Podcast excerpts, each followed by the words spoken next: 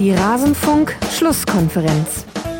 Mit der gelb-roten Karte ist uns dann in der, schon die Kinnlade etwas runtergefallen und dann haben wir in der Halbzeit uns nochmal zusammengerauft und haben gesagt, okay, äh, haben taktisch ein bisschen was umgestellt und äh, ja, jetzt so allen Widrigkeiten zum Trotz lassen wir uns diese Führung nicht mehr nehmen. Und was die Spieler dann zweite Halbzeit gezeigt haben, wie diszipliniert sie verteidigt haben, ähm, wie wenig sie zugelassen haben und wie gefährlich sie immer wieder nach vorne gespielt haben, war dann großartig. Und ich denke aufgrund dessen auch am Ende ein verdienter Sieg und wir sind sehr, sehr froh, dass wir hier gewinnen konnten. Alles zum letzten Bundesligaspieltag.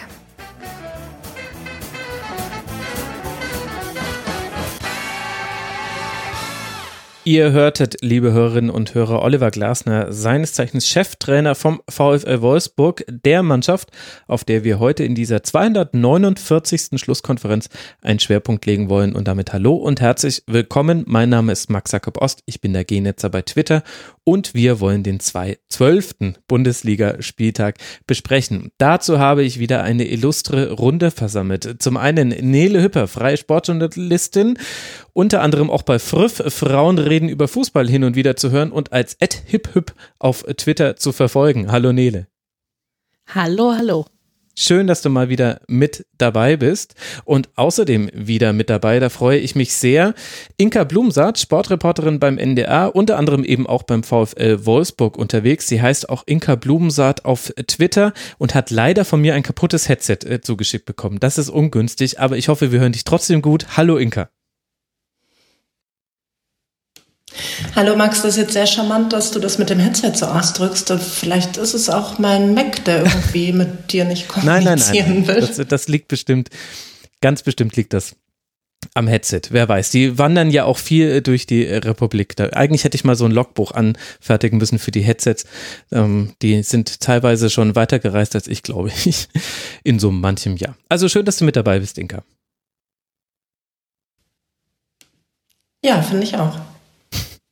Okay, und wir haben noch einen Delay drauf. Da werde ich ein bisschen schneiden müssen, aber da kommen wir alle drum rum. Ich danke, bevor wir loslegen wollen. Nico Jünke, Chris aus MD, Jonas, Charlie aus C, dem Ed Ötschi, Clemens Pötsch und dem Trotteln mit dem MP3-Feed. Er wollte, dass er so erwähnt wird. Hier die Rasenfunk-Supporterinnen und Supporter. Herzlichen Dank für eure Unterstützung. Und falls der Trottel mit dem MP3-Feed darauf referiert, dass er mit dem MP3-Feed bei Pocketcast versucht, Kapitelmarken zu bekommen, Eventuell haben wir dieses ewig alte Problem mit Pocket Casts jetzt endlich gelöst bekommen. Wir mussten nur, also Frank seines Zeichens, musste nur ein paar Monate mit deren äh, Customer Service hin und her schreiben. Ihr könnt, wenn ihr Pocket Casts nutzt als App, könnt ihr den Rasenfunk deabonnieren und wieder neu abonnieren, ganz normal über die Suche und ihr müsstet eigentlich Kapitelmarken haben. Wir konnten es aber noch nicht an vielen Geräten testen. Gebt uns mal Feedback, vielleicht gibt es dann endlich auch da Kapitelmarken. Und dann danke ich noch Marcel für die Leintaschen. Vielen, vielen herzlichen Dank, hat uns sehr gefreut. Grüße an den Max aus Frankfurt, treuer Hörer, durfte ich neulich mal wieder treffen. Und dann würde ich sagen, gehen wir jetzt aber rein in den Bundesligaspieltag, bevor ich hier auch noch meine Mutter grüße und sonstige Verwandte. Das brauchen wir nicht. Wir wollen sprechen über die Tabelle vom zwölften Spieltag, von nach dem zwölften Spieltag. Und wir gehen heute mal von oben nach unten. Und da landen wir beim Spiel 1. FC Union Berlin gegen Borussia Mönchengladbach. Drittes Spiel, dritter Sieg, zweimal davon zu null.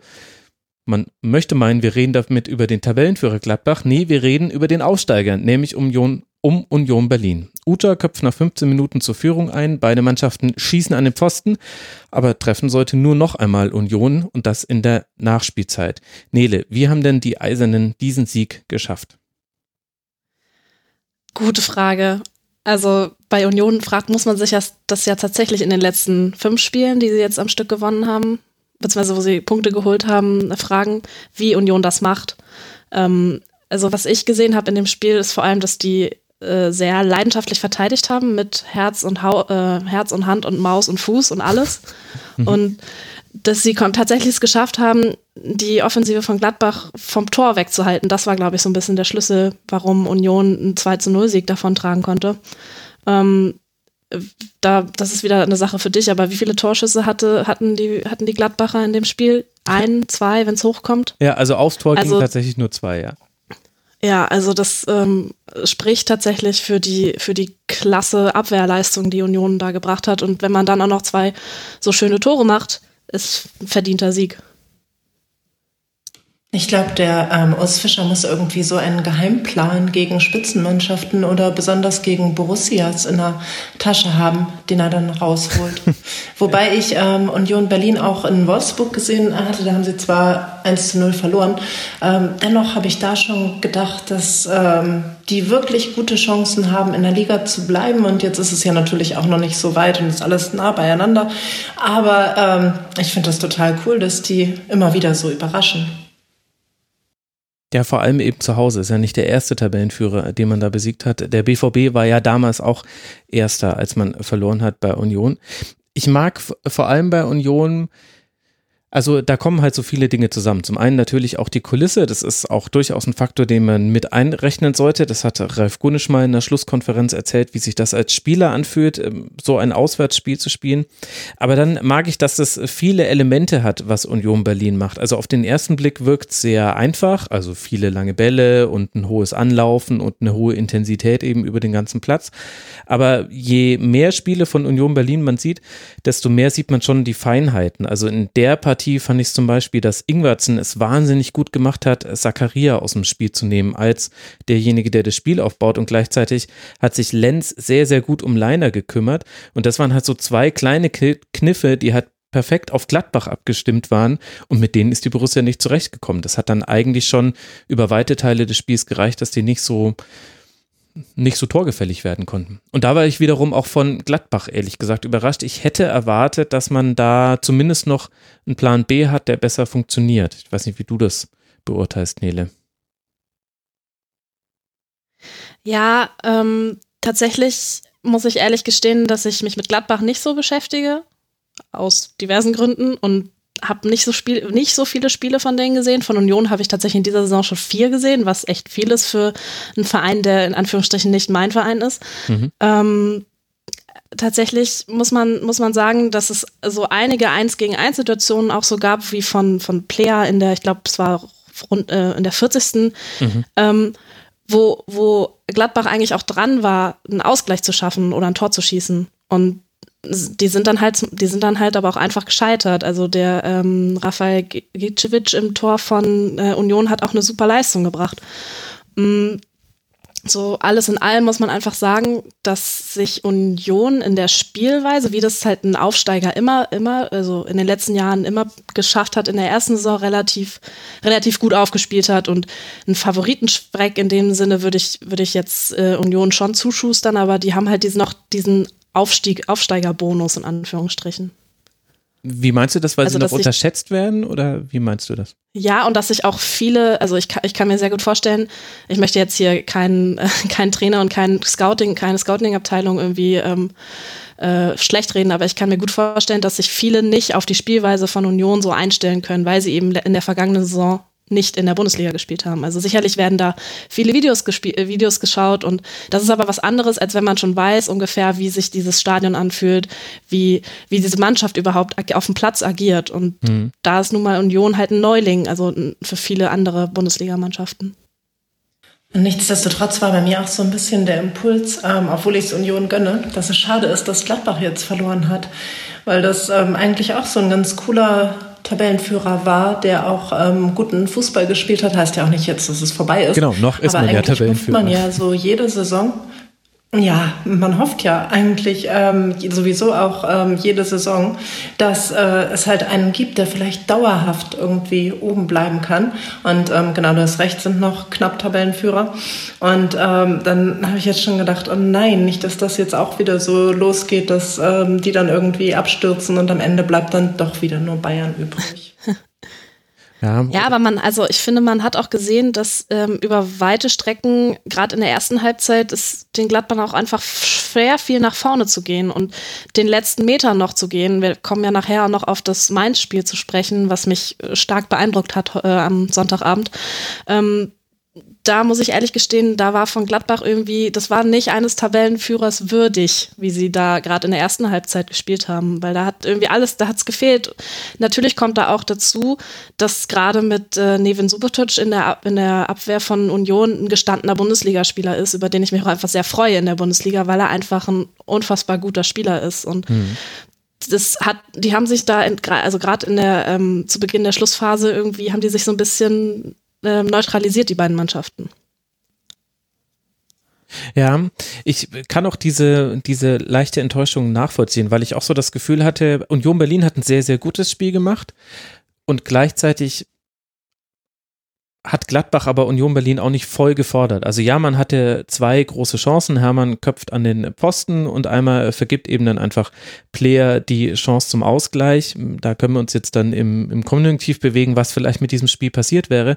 Aber darüber hinaus fand ich, hat man deutliche Probleme gesehen auf an vielen Ecken des Feldes. Also Tyram und Player waren lange nicht so gut wie wie noch vor der Länderspielpause. Vor allem natürlich Tyram, der war da ja fast schon überirdisch in ein paar Spielen.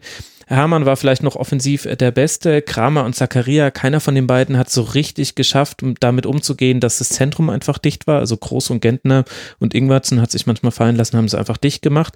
Und Leiner hatte ich vorhin schon gesagt, der, der wurde von Lenz so ein bisschen eingebremst. Und auf der anderen Seite fand ich, dass Wendt ganz schön oft Probleme mit Trimmel hatte. Und das sind dann schon relativ viele Namen, finde ich, um, bei denen ich jetzt sagen würde, da gab es noch Verbesserungspotenzial in diesem einen Spiel jetzt. Und dann reicht das eben einfach nicht, wenn du so ein Das stimmt Gegner schon, wobei ja ähm, Oskar Wendt ansonsten echt wieder eine ähm, echt starke Saison spielt. Ne? Mhm. Und also der ist jetzt schon so ewig in, in Gladbach und ähm, auch die holen ja immer wieder Verstärkung und am Ende spielt dann doch Oskar Wendt auf verschiedenen Positionen. Ja. Und ähm, vielleicht war das ja nur so ein kleiner Hänger. Ja gut, Trimmel hat es auch besonders gut gemacht. Also äh, würde ich auch nicht nur an, an Wendt festhängen. Es hilft natürlich, wenn sich der direkte Konkurrent eine äh, gelb-rote Karte holt, Benze Baini. Und in der Abwehr kann man jetzt gespannt sein. Elvedi verletzt, Strobel musste da in der Innenverteidigung ran, neben Matze Ginter, der spitzt sich auch ein bisschen was zu und das fand ich auch interessant zu sehen. Bei Union Berlin hat man in der Saison jetzt immer mal wieder gesehen, dass so einzelne Positionen ersetzt werden mussten aus unterschiedlichen Gründen. Jetzt eben zum Beispiel gerade Andrich auf der 6 hat man weniger gesehen als jetzt in diesem einen Spiel bei Gladbach, fand ich. Das war noch so ein Gedanke, den ich hatte während des Spiels. Gut. Die nächsten Partien von Union Berlin, die reisen nach Schalke. Deswegen wird Nele da ganz genau hingeguckt haben. Das ist dann das Freitagabendspiel am nächsten Spieltag.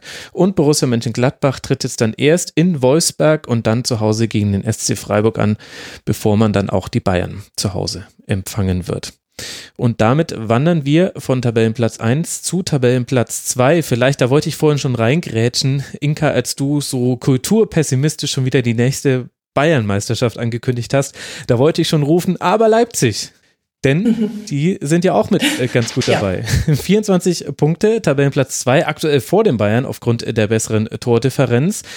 Und die hatten es mit dem ersten FC Köln am Samstagabend zu tun, die mit Markus Gistol als neuem Trainer nach Leipzig reisen mussten und deutlich verloren haben in einem Spiel, in dem der FC wenig zeigen konnte, was ihn gut macht und man auch wenig Veränderungen unter Gistol sehen konnte. Wie stark, Inka, schätzt du denn Leipzig ein? Allein natürlich die, die Offensive da ist beeindruckend und auch wie das funktioniert. Ich meine, jetzt haben sie schon wieder vier Tore geschossen. Sie hatten im Pokal sechs gegen Wolfsburg, sie hatten acht gegen Mainz in der Liga. Ähm, das ist auf jeden Fall schon mal total beeindruckend. Ähm, dieses Spiel gestern wird jetzt nicht der, der große Maßstab gewesen sein, denke ich. Ähm, weil der FC jetzt nicht unbedingt äh, sich schon verbessert hat äh, nach dem Trainerwechsel oder sich zumindest noch nicht verbessert gezeigt hat. Und ähm, es ist halt, ähm, egal was man vom Konstrukt dieses äh, Clubs halten mag, schöner Fußball, den Leipzig auch in dieser Saison wieder zeigt. Ja, das ist ja auch so ein bisschen die interessante Frage, finde ich, Nele, nämlich die Frage nach dem, wie gut war Leipzig, wie schlecht war der erste FC Köln, also wie können wir das jetzt auseinander dividieren, ohne dass ich jetzt da dem FC zu nahe treten möchte. Wo würdest denn du da so ja, den Marker auf der Skala setzen? Uff. Also äh, ich würde tatsächlich ähm, Emil Forsbeck einfach von Leipzig ein bisschen in den Vordergrund stellen, auch um die Kölner ein bisschen zu schonen, weil ähm, wenn ein Emil Forsberg wunderschöne Tore schießt, kannst du auch Bayern heißen oder Dortmund oder Gladbach und musst nicht unbedingt Köln sein. Mhm. Also für mich war Emil Forsberg so ein bisschen derjenige, der dieses äh, Spiel geprägt hat. Gut, mit zwei Toren ist das auch. Ähm, ja, da ergibt sich das halt auch irgendwie von selbst, aber ähm, ja, also ich, ich bin ein bisschen, also ich habe mir jetzt keinen Trainereffekt erhofft von Markus Gisdol beim, bei Köln. Ähm, das wäre irgendwie wahrscheinlich zu viel, zu viel verlangt nach einer Woche. Äh, Spoiler Alert, bei Mainz hat es anscheinend funktioniert. ähm, ja.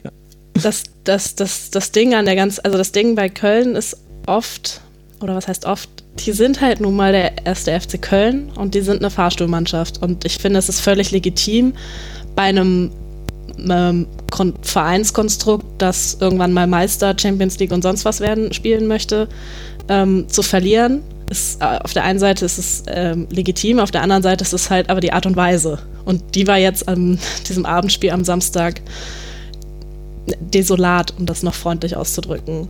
Da hat von der Abstimmung, angefangen bei der Abstimmung, der Fehler von Hector, ja, okay, geschenkt, passiert.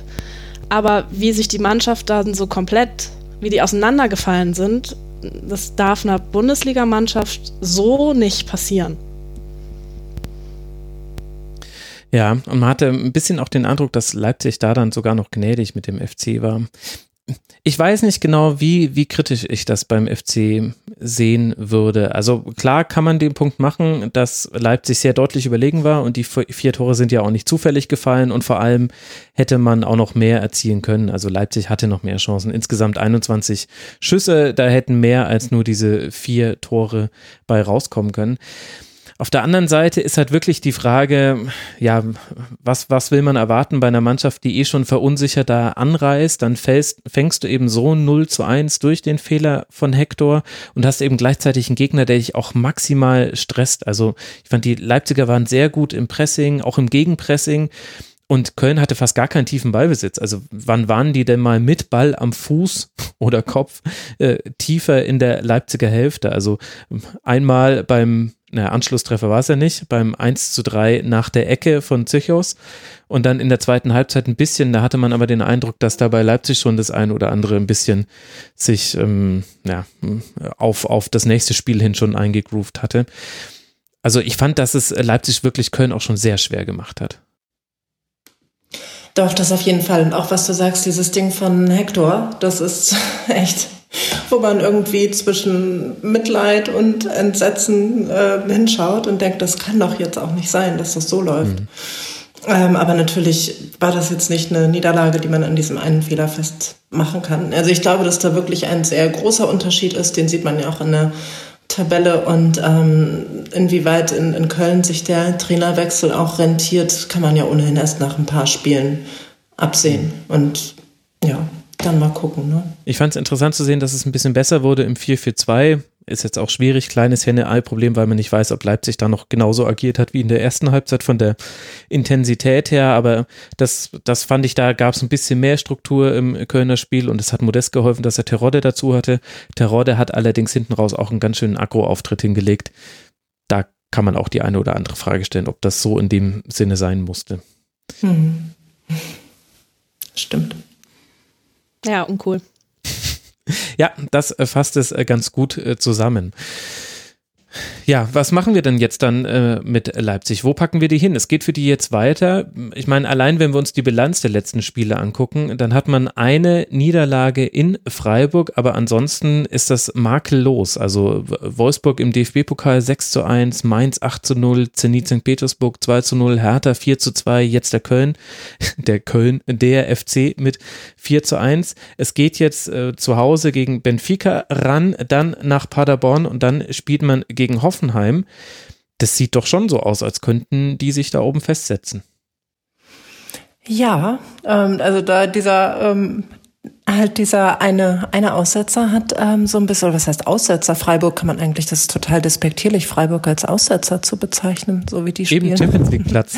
Aber Genau, ähm, und also es war äh, trotzdem vielleicht eine überraschende Niederlage, aber ähm, ansonsten glaube ich schon, dass ähm, die die Möglichkeit ähm, haben, da lange oben dabei zu bleiben. Also ich meine, waren sie ja nun letzte Saison auch schon. Sie spielen ja in der Champions League. Das ist ja jetzt auch nicht. Also ich glaube nicht, dass, dass man sie aus irgendeinem Grund schlechter als letzte Saison ansiedeln sollte.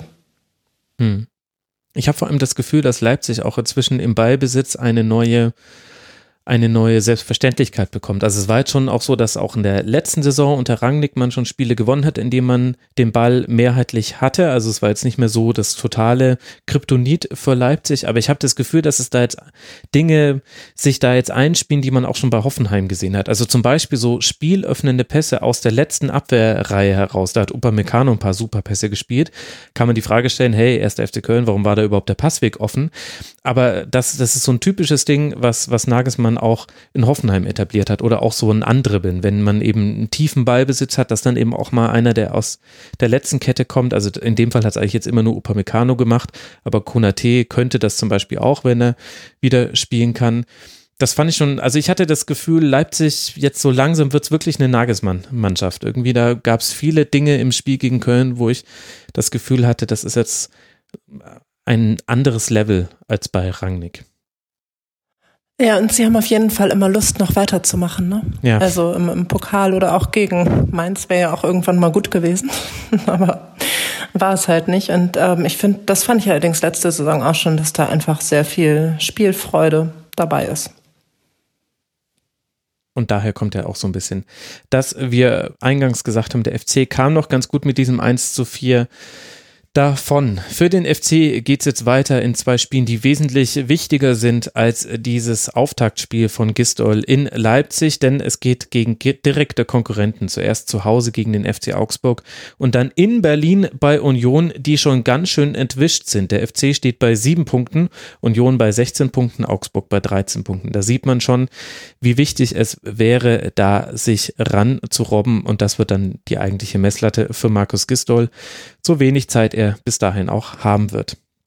Dann kommen wir zu Tabellenplatz 3 und da warten eben jetzt dann punktgleich mit Leipzig die Bayern, bei dem man das Gefühl hat, ja gut, Krise, welche Krise? Trainer gewechselt, Hansi Flick ist da und auf einmal wird 4 zu 0 das neue Ergebnis für die Bayern in der Bundesliga. Nach dem 4 zu 0 gegen Dortmund gewinnt der FCB jetzt auch in Düsseldorf mit demselben Ergebnis. Auch wenn Robert Lewandowski erstmals in dieser Saison nicht trifft. Nele, wie gefallen, gefallen dir denn diese neuen alten Bayern? Ja, Krise mit Lewandowski, ne? Ganz, ganz, ganz, ja. ganz schlimm. Du kannst jetzt den Stab nee. Also, nee, ähm, also das ist tatsächlich das Spiel, was ich mir an diesem Spieltag nicht angeguckt habe, sondern nur die Zusammenfassung im aktuellen Sportstudio, beziehungsweise ein bisschen was darüber gelesen habe. Ähm, ja, ich, ich, was muss man denn eigentlich groß, also sind die Bayern, Mann. Es ist nun mal Bundesliga und es sind nun mal die Bayern und ähm, die zeigen ja doch, dass sie Fußball spielen können. Also was auch immer da mit, mit Kovac falsch gelaufen ist, äh, da bist du ja ein bisschen näher dran, Max, und kannst mhm. mir das sicherlich noch mal in einer ruhigen Minute erklären, ähm, weil ich immer noch finde, dass Kovac ein sehr, sehr, sehr guter Trainer ist. Habe ich aber, glaube ich, auch damals schon gesagt, als der zu den Bayern gegangen ist, dass er es da sehr schwer haben wird und dass er mit der Art äh, an Fußballern, die dort ist, wahrscheinlich nicht so gut klarkommt. Hm. Ja, nicht sagen, dass ich recht hatte, aber wahrscheinlich hatte ich doch irgendwie ein bisschen mit recht. Hattest ähm, müssen wir einfach mal, müssen wir einfach mal festhalten, ähm, dass die Bayern ein Weltfußballverein sind, der inzwischen auch wieder Weltfußballverein spielt und unter Hansi Flick Fortuna Düsseldorf mit standesgemäßen, mit einem standesgemäßen 0 zu 4 besiegt hat. Sind wir ganz ehrlich. Aber andererseits sind es doch auch erst nur zwei Spiele und das eine waren völlig verunsicherte Dortmunder, die sogar noch die Chance gehabt hätten ranzukommen. Da fielen auch die Tore zum 2 zu 0, zum 3 zu 0 zum perfekten Zeitpunkt.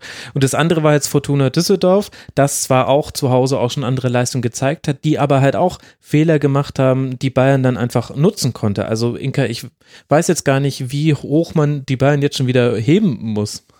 Ähm, nicht zu vergessen der Auftritt zu Hause gegen Piräus, der auch jetzt nicht total ähm, glänzend war, sondern ähm, allenfalls irgendwie solide und es war auch so ein bisschen da irgendwie ausgelegt auf, auf Schadensbegrenzung, hatte ich das Gefühl. Also jetzt spielen wir mal einfach ganz langweilig ein Spiel gegen einen Außenseiter so runter. Ja, ähm, ja also Düsseldorf hat ja durchaus in, in dieser Saison auch ähm, überzeugt und auch ähm, viele Tore geschossen und äh, allen voran Rufen Hennings. Mhm. Ähm, die sind ja jetzt nicht irgendwie total schlecht. Ich fand das nur eigentlich ganz ähm, lustig, dass jetzt also Hansi Flick letzte Woche das, das Vertrauen erstmal ausgesprochen bekommt. Dann entlässt Tottenham den Trainer und äh, dann ist zumindest für manche Medien schon klar, ja. dass dann im Winter auch gut ist mit Hansi Flick. Daraufhin sagt dann aber Serge Gnabry, nee, wir wollen den behalten. Und dann kommt der nächste Spieler, der irgendwie was sagt. Und ich glaube, also glücklich werden kann man als Bayern-Trainer, egal ob dauerhaft oder als Interimstrainer, auch nicht. Also außer man ist Jupp Heynckes und man weiß, man ist da für eine begrenzte Zeit und dann ist jetzt auch alles egal. Und man wird so gebraucht, dann ist, äh, macht man einfach, was man will. Aber da musst du sogar darum kämpfen, dass du gehen darfst. Also Jupp Heynckes musste ja gefühlt sämtliche Hände, die ihn das festhielten beim FC Bayern abkappen. Ja. Also da, da weiß ich auch nicht, ob das die richtige Form des Glücks ist, wenn dich dein Partner gar nicht mehr gehen lassen möchte. Ja, aber schon einigermaßen ja. skurril. Aber ich meine, es hat ja jetzt noch keiner irgendwie gesagt, dass Pochettino unbedingt kommen soll. Vielleicht sind das auch voreilige Schlussfolgerungen gewesen. Und es ist ja klar, je erfolgreicher ein Interimstrainer arbeitet, desto schwieriger ist es ja im Prinzip, den loszuwerden. Es sei denn, man sagt, dass man nun eine ganz andere Form von Fußball spielen äh, lassen möchte und meint, dass Pochettino Bayern auf eine neue Stufe heben kann, so wie man das zum Beispiel ja in Gladbach dachte, dass Dieter Hecking da nicht mehr gut genug ist und dann Marco Rose verpflichtet hat. Und ja mindestens mal bis zu diesem Wochenende damit irgendwie auch richtig gelegen hat, dann doch. Ich finde schön, wie du gerade Dieter Hecking auf eine Stufe mit Nico Kovac gestellt hast und, und umgedreht. Oh Gott, habe ich? Ja. Das war nicht meine Absicht. Nein, nein, alles, alles gut. nein. Ich weiß auch nicht, also mir geht das ehrlich gesagt alles ein bisschen zu schnell, weil ja, das waren jetzt äh, drei gute Spiele von Bayern, auch jetzt äh, zu null, das ist auch mal ganz toll, dass sie mal wieder kein Tor gefangen haben, hey, kein Reklamierarm mehr zu sehen aber ähm, die wurden halt, also das, was jetzt neu ist, ist einfach, dass sie jetzt wieder ordentlich pressen, dass sie mit einem Plan pressen. Sie versuchen, den Gegner zu einem Pass in die Mitte zu bewegen. Sie laufen über außen an und in der Mitte greifen sie dann zu. Sie sind sehr aggressiv im Gegenpressing. Aber zum Beispiel in der zweiten Halbzeit gegen Düsseldorf hat man auch wieder gesehen, wenn diese Intensität des Pressings nur so ein bisschen nachlässt, dann kommt auf einmal der Gegner auch wieder zur Umschaltsituation, weil halt logischerweise viele Bayern-Spiele immer in der gegnerischen Hälfte sind. Wenn du die einmal überspielt hast, dann kommst du in direkte Laufduelle mit den Innenverteidigern und das hat man auch gegen Düsseldorf gesehen. Es wurde jetzt bloß nicht in Toren irgendwie bestraft. Und ich frage mich auch, warum man immer also ich, ich kenne die Antwort, weil man, weil man über Bayern äh, berichten möchte, aber muss denn jetzt wirklich nach jedem Spiel diese Frage gestellt werden? Könnte man jetzt nicht erstmal warten, jetzt spielt Bayern in Belgrad, kein so einfaches Spiel, dann gegen Leverkusen, dann in Gladbach. Man könnte doch zumindest mal diese drei Spiele abwarten und dann so ein kleines Zwischenfazit ziehen und jetzt nicht gleich nach, nach 180 Bundesliga-Minuten sagen, okay, Flick muss jetzt entweder sofort durch Pochettino ersetzt werden oder wen auch immer oder er soll für immer bleiben ich verstehe da manchmal die Hektik ehrlich gesagt nicht so ganz. Ja, was Pochettino, die Entlassung da ist jetzt natürlich auch ein ähm, doofes Timing sozusagen. Weil, also spätestens nachdem ja. äh, Mourinho dann wirklich weg war vom Markt sozusagen und ähm, einfach die Zahl der Trainerkandidaten bei so einem Verein ähm, wie Bayern ja relativ gering ist, ähm, war es dann irgendwie auch klar, wenn dann so einer wieder diesen Markt betritt, dass der dann eigentlich auch in München gehandelt wird bei den Erfolgen, die er vorzuweisen hat. Ja, das stimmt. Ja, ich, ich sagte, ich verstehe schon irgendwie, warum es dazu kommt. Ich finde es nur, vielleicht bin ich da aber auch zu nah dran, mich ermüdet das einfach. Ich denke mir immer, Leute, jetzt wartet doch erstmal vor allem, wir wissen doch alle, was passieren sollte, sollten die jetzt in Belgrad 1 zu 2 verlieren, dann brennen hier schon wieder sämtliche Geschäftsstellen des FC Bayern, weil alles schon wieder so schlimm ist. Ich weiß nicht, ich, mich erschöpft das einfach so ein bisschen, diese ständige Auf und Ab. Das ist, als würde man, weiß nicht, als würde man GZSZ für das echte Leben halten und da richtig mitfiebern. So ist das. FC, FC Hollywood Returned, würde ich jetzt mal das so übertiteln. Ja, so ein bisschen, so ein bisschen. Wobei man weniger aus der Kabine weiß. Und das geht jetzt mehr über Spielerfrauen, ja, die bei Instagram irgendwas posten. Yes.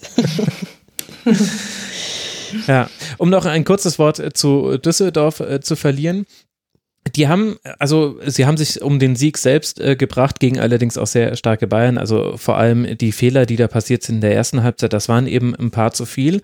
Aber ansonsten hat man gesehen, auch gegen Bayern weiter die langen Bälle auf die Stürmer. Das ist wirklich das Pfund, mit dem Düsseldorf wuchern kann. Und in dem Spiel war es einfach so, dass die, die Stürmer zu unpräzise verarbeitet haben. Und zwar egal, ob das Hennings war oder Tommy, der mal geschickt wurde. In der zweiten Halbzeit hat Kownatski ein paar Dribblings angezogen. Da hat einfach in dem Spiel ein bisschen was gefehlt, was zum Beispiel im Schalke-Spiel Nele in Person von Ruhen Hennings äh, zu 100 Prozent da war. Da war einfach jede Ballverarbeitung allererste Sahne in der zweiten Halbzeit und hat dann auch zu den drei Treffern geführt. Will jetzt nicht sagen, dass Düsseldorf sonst jetzt gewonnen hätte gegen Bayern, das meine ich damit nicht, aber ich fand jetzt auch, dass vor allem die zweite Halbzeit jetzt nicht so schlecht war, wie sich das 0 zu 4 anhört.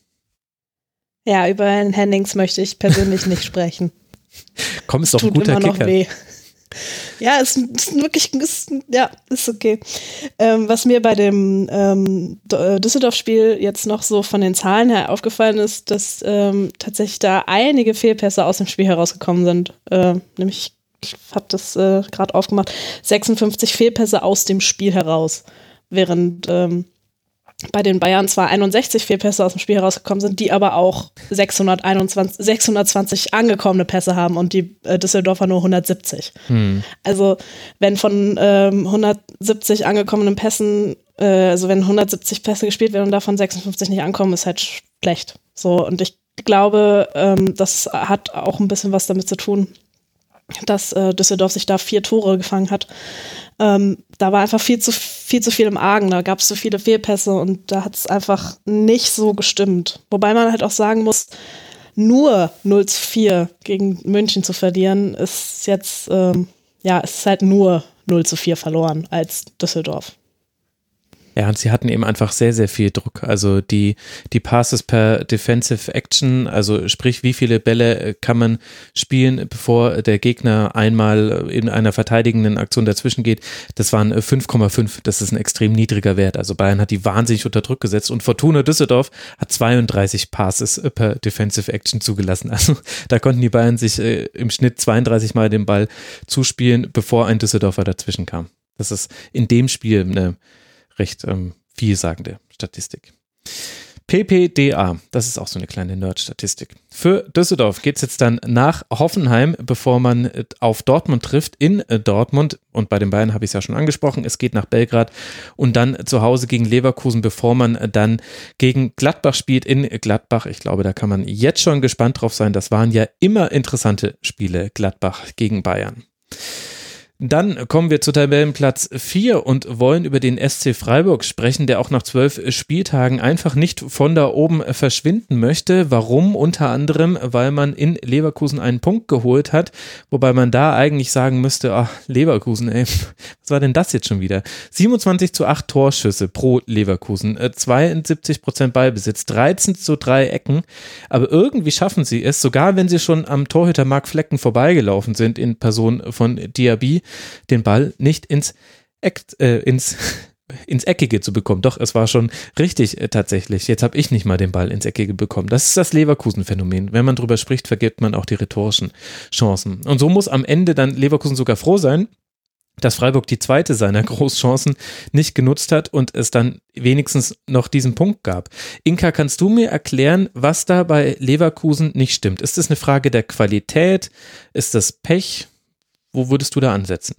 Eine Frage der Qualität kann man sich eigentlich gar nicht vorstellen. Ne? Wenn man die Mannschaft sieht, ähm, dann sind da ja schon die meisten irgendwie hoch veranlagt. Ähm, ich, ist auch jetzt so ein bisschen schwierig, das irgendwie zu verallgemeinern. Ich habe die vor ein paar Wochen, ich glaube vor der Länderspielpause war das genau, in äh, Wolfsburg gesehen. Ähm, das war ein sehr schlechtes Spiel, sowohl von Leverkusen als auch von Wolfsburg.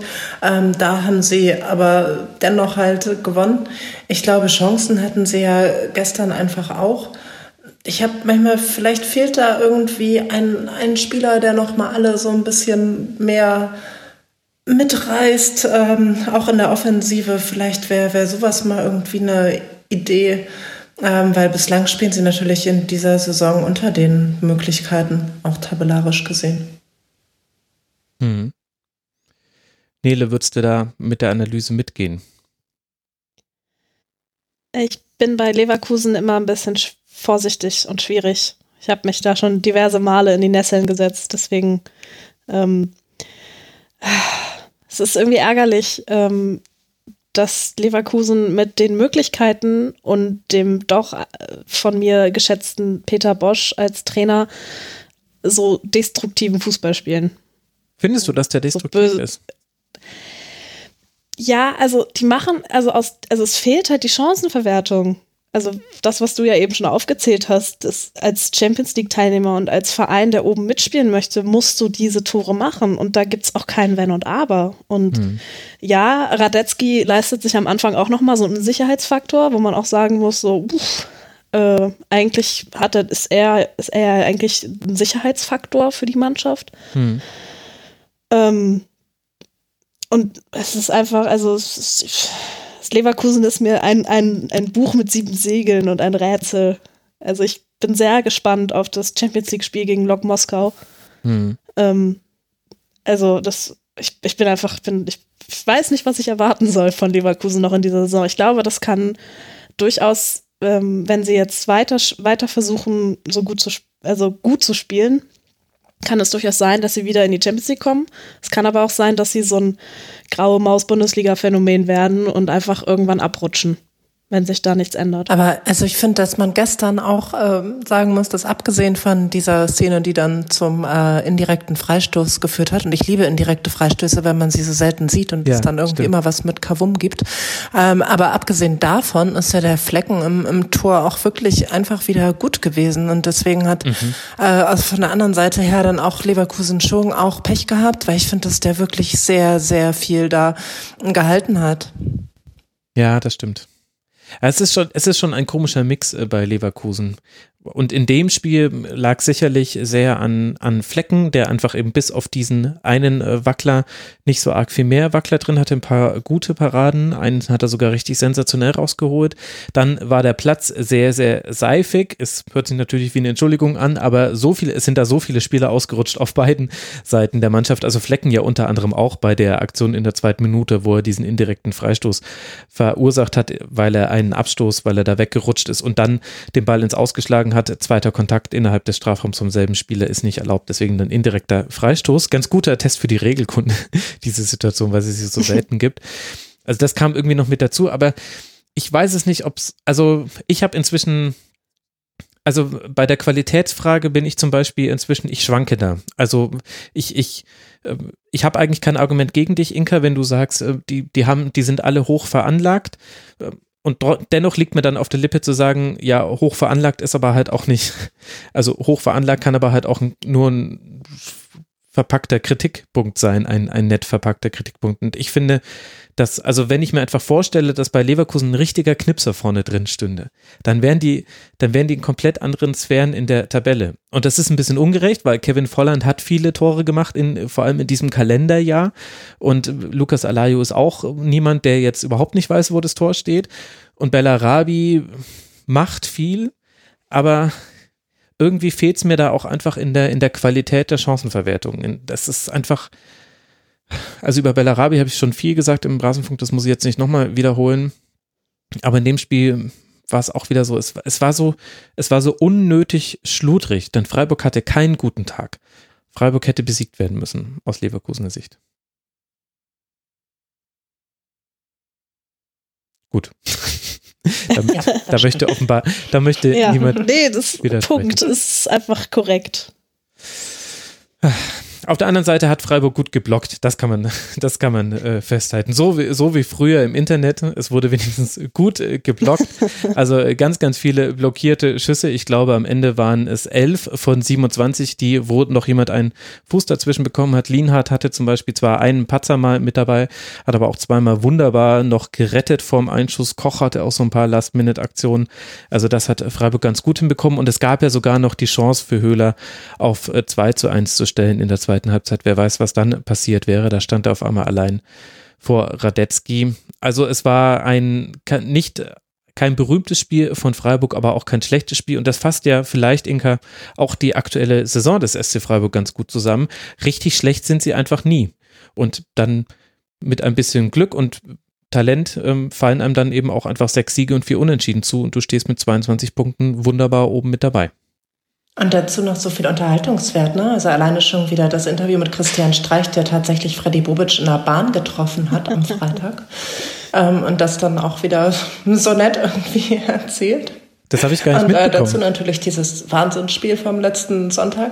Ah, das war gestern im, im Sportstudio. Da hat er erzählt, dass er den Freddy am äh, Freitag in der Bahn getroffen hat. Äh, Freddy Bobic hatte einen Termin in Köln.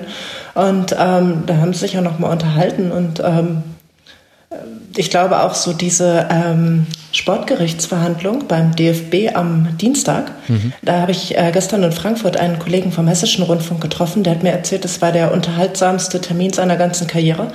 Und okay. äh, der macht das, glaube ich, schon 30 Jahre. Wo ja Christian Streich dann auch per Telefon noch zugeschaltet war. Und ähm, das, das muss eigentlich alles großartig gewesen sein. ja, wobei. Kann ich mir vorstellen, ja. Also das, äh, das Interview ähm, im Sportstudio war, war sehr, sehr unterhaltsam. Es war, war sehr nett von den ZDF-Kollegen, äh, Kollegen ähm, Christian Streich da nochmal drauf anzusprechen und diesen Einspieler daraus zu basteln für Freddy Bobic, der da Studiogast war. Ist auch, äh, fand ich persönlich auch interessant, wusste ich nicht, dass äh, Freiburg im Zug zu Auswärtsspielen teilweise fährt. Also mhm. Ähm, meistens ist es ja eigentlich so, dass man ja eigentlich eher mit dem Bus, Bus fährt, mit dem Bus fliegt, mit dem Bus, Jawohl, mit dem Bus fährt, mit dem Flugtaxi unterwegs ist, äh, mit dem Bus fährt oder fliegt. Ähm, Finde ich gut, dass die mit dem Zug gefahren sind. Ja, das liegt natürlich am ökologischen Ansinn von Freiburg, aber auch daran, dass der nächste Flughafen erst in Basel dann äh, zur Verfügung steht. Das kommt, glaube ich, noch mit dazu. Auch wieder der nächste größere. Ja. Wobei jetzt, wenn das neue Stadion jetzt. Ja, die haben noch einen, glaube ich, beim, beim Europapark in Rust. Ja, beziehungsweise am, am, am Stadion gibt es auch. Verkehrslogistisch auch, was zu ergänzen. Ja, stimmt, stimmt, genau. Wobei ich weiß jetzt nicht, welche, welche Flieger da anfliegen. Wobei, mhm. wir, wir schweifen ab. Erwähnenswert ist bei dem Spiel noch, dass äh, Diaby ein mhm. eine gute Partie gemacht hat, dass mit ihm Schmid äh, viele Probleme hatte und das war interessant zu sehen, weil er sein Startelfdebüt gegeben hat, hatte sieben gewonnene Dribblings, fünf Schüsse, drei davon gingen aufs Tor, einer dann ja auch rein, hat das Tor zum 1 zu 1 geschossen und war sehr, sehr aktiv und vor allem sehr häufig äh, gut anspielbar. Also hat mich so ein bisschen von seiner Interpretation der Position ein bisschen an Kai Havertz, der ja verletzungsbedingt gerade noch ausfällt, erinnert. Der war oft in den Halbräumen anspielbar, was jetzt gar nicht so wirklich seine Position hätte sein müssen, aber ich hatte das Gefühl, Peter Boss hat ihm da freie Hand gegeben. Der hat mir gut gefallen in der Partie. Für Leverkusen geht es jetzt dann nach Moskau und dann nach München, während der SC Freiburg jetzt ein interessantes Restprogramm hat, wenn man sich die letzten fünf Spiele anguckt. Wir erinnern uns, Freiburg hatte einen gnädigen Saisonstart zum Auftakt und deswegen kommt es jetzt ein bisschen härter. Man spielt jetzt erst gegen den Tabellenersten Gladbach in Gladbach, dann gegen den Tabellen siebten zu Hause gegen Wolfsburg. Dann kann man kurz durchschnaufen gegen Hertha. No offense, liebe Hertha-Fans. Aber danach kommen nämlich noch Bayern und Schalke. Das sind die letzten Spiele für den SC Freiburg und dann gucken wir mal, wo der SC dann nach Ablauf dieser Hinserie steht und wo man sich dann halten konnte. Dann äh, kommen wir zum Tabellenplatz 5 und können jetzt schon über Schalke 04 sprechen, was Nele natürlich freuen wird. Und auf der anderen Seite ein schlechtes Zeichen für Werder Bremen ist, denn hätten die das Spiel gegen Schalke anders gestaltet, dann stünde Schalke nicht ganz so weit oben. Auch im achten Ligaspiel in Folge kann Werder nicht gewinnen. Mit 1 zu 2 verliert man gegen ein Schalke, das abgezockt und clever das ausnutzte, was Werder ihm anbot. Harit und Rahman machen die Tore, Osako verkürzt zwar noch und der blondierte Pizarro kommt mit rein, aber es bleibt beim Auswärtssieg für Schalke. Nele, du hast das Spiel näher verfolgt. Ja. Da, das seufzt sie schon. Wie haben dir denn, wie haben dir denn beide Mannschaften? Darf ich da kurz erwähnen, dass ich ja ähm, Werder-Fan bin und dieses Spiel mit äh, Schrecken verfolgt. Das war mir gar nicht klar, dass ich hier einen ähm, Werder und einen Schalke-Fan äh, zusammengebracht habe. Ja, dann sage ich jetzt einfach gar nichts ja, mehr schön. und gebe euch die nächste Dreiviertelstunde, um das jetzt zu diskutieren. Ja. Gut, ja. es gab ja da jetzt gestern nichts irgendwie Strittiges, ne? Also das, das, das, ist ja schon mal ganz gut. Es gibt jetzt, glaube ich, äh, nichts, worüber wir jetzt irgendwie äh, grundsätzlich verschiedener Meinung sein können. Und Äh, Werder hat ähm, genauso wie man bei Jonas Hector denkt, was war das denn, denkt man das bei Sebastian Langkamp von Werder genauso gestern, also ich zumindest. Und ähm, ich finde bei Pizarro eigentlich das mit den Haaren gar nicht so schlecht, weil man sieht ihn jetzt einfach noch viel besser und weiß dann, wenn man so eine Zusammenfassung sieht, na, kommt der Blonde da jetzt noch an den Ball oder nicht. Und ähm, ja, gut, aber seine Haarfarbe, haha, wird jetzt keine Punkte bringen. Und das ist natürlich für Werder jetzt eine desolate Serie. Also kann man ja gar nichts anderes zu sagen. Ich habe jetzt ehrlich gesagt auf Schalke da gar nicht so sehr geachtet. Ähm, ich schaue dann eher auf die Bremer Fehler und bin traurig. ja, das einen freut, ist halt auch so ein bisschen das andere Leid, muss man leider sagen. Ich habe schon so viele Spiele in Bremen auch gesehen, weil ich eigentlich gebürtige Hannoveranerin bin. Ähm, und meine Mannschaft hat bisher eigentlich, wenn ich im Stadion in Bremen war, immer scheiße gespielt. Da war ein Pokal aus dabei, da war eine 0 zu 3 Niederlage dabei, da war ein Spiel dabei, wo ich extra aus München hingefahren bin, morgens um vier und Schalke hat einfach so schlechten, desolaten Fußball gespielt. Ja, umso schöner fühlt es sich, fühlt sich mich, fühlt sich dieser Sieg für mich an, wo ich ehrlich gedacht habe, in der 90 plus Minute, okay, das wird jetzt wieder ein dreckiges Unentschieden und ein verdammter schlechter, äh, verdammt, eine verdammt beschissene Niederlage, umso glücklicher bin ich und umso, umso freudestrahlender, äh, fröhlich bin ich, dass mein Schalke doch irgendwie noch kaltschnäuzig und, und wach und reif sein kann. Lag vor allem, glaube ich, an äh, Nastasic, der wieder zurückgekommen ist nach einer Verletzung. Mhm. Und ähm, man, ich finde jetzt so nach, ähm, nach jetzt den paar Monaten David Wagner sieht man einfach, dass Schalke trotz der letzten Saisons, muss man ja doch in Mehrzahl sagen, äh, Fußball spielen kann. Und das finde ich richtig, richtig schön, dass das, ach, da geht mein Herz richtig auf.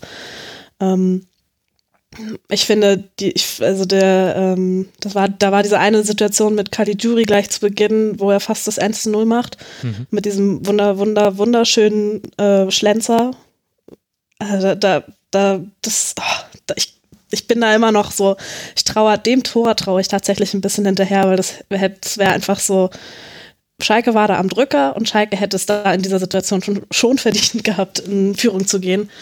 Ähm, wenn das Spiel so verloren gegangen wäre, wie in den letzten ja, Jahren immer mal Spiele verloren gegangen sind, wäre ich jetzt natürlich nicht so, so gehypt und so fröhlich und so glücklich. Aber ähm, man muss halt einfach sehen, dass ähm, Schalke auch auswärts gut spielen kann. Ich bin total froh, dass du eben Kali Jury gesagt hast, weil der ähm, Reporter im ZDF hat das gestern wieder falsch gesagt. Ja. Der hat Kali Jury gesagt und ich finde das immer so schlimm, weil der spielt seit 100 Jahren in der Bundesliga und der ist nun mal kein US-Amerikaner, sondern der ist Italo-Schwabe und ähm, deswegen, äh, das ist ja schon mal gut. Und äh, das ist ja auch ein, ein guter Spieler zum Beispiel, der der in Wolfsburg war, der schön Franken äh, schlagen kann, normalerweise auch guter Elfmeter schießen kann. Immerhin kam es dazu gestern nicht auch noch.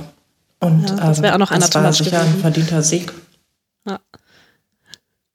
Aber Inka, hat es dich denn verwundert, wie Werder dieses Spiel angegangen ist, als jemand, der näher drauf schaut? Denn ich hatte das Gefühl, Bremen hat äh, ganz bewusst Schalke die Initiative überlassen. Da kam ja Schalke in der Vergangenheit auch gar nicht so gut mit zurecht, aber in dem Spiel, also da sieht man jetzt eine deutliche Weiterentwicklung bei Schalke.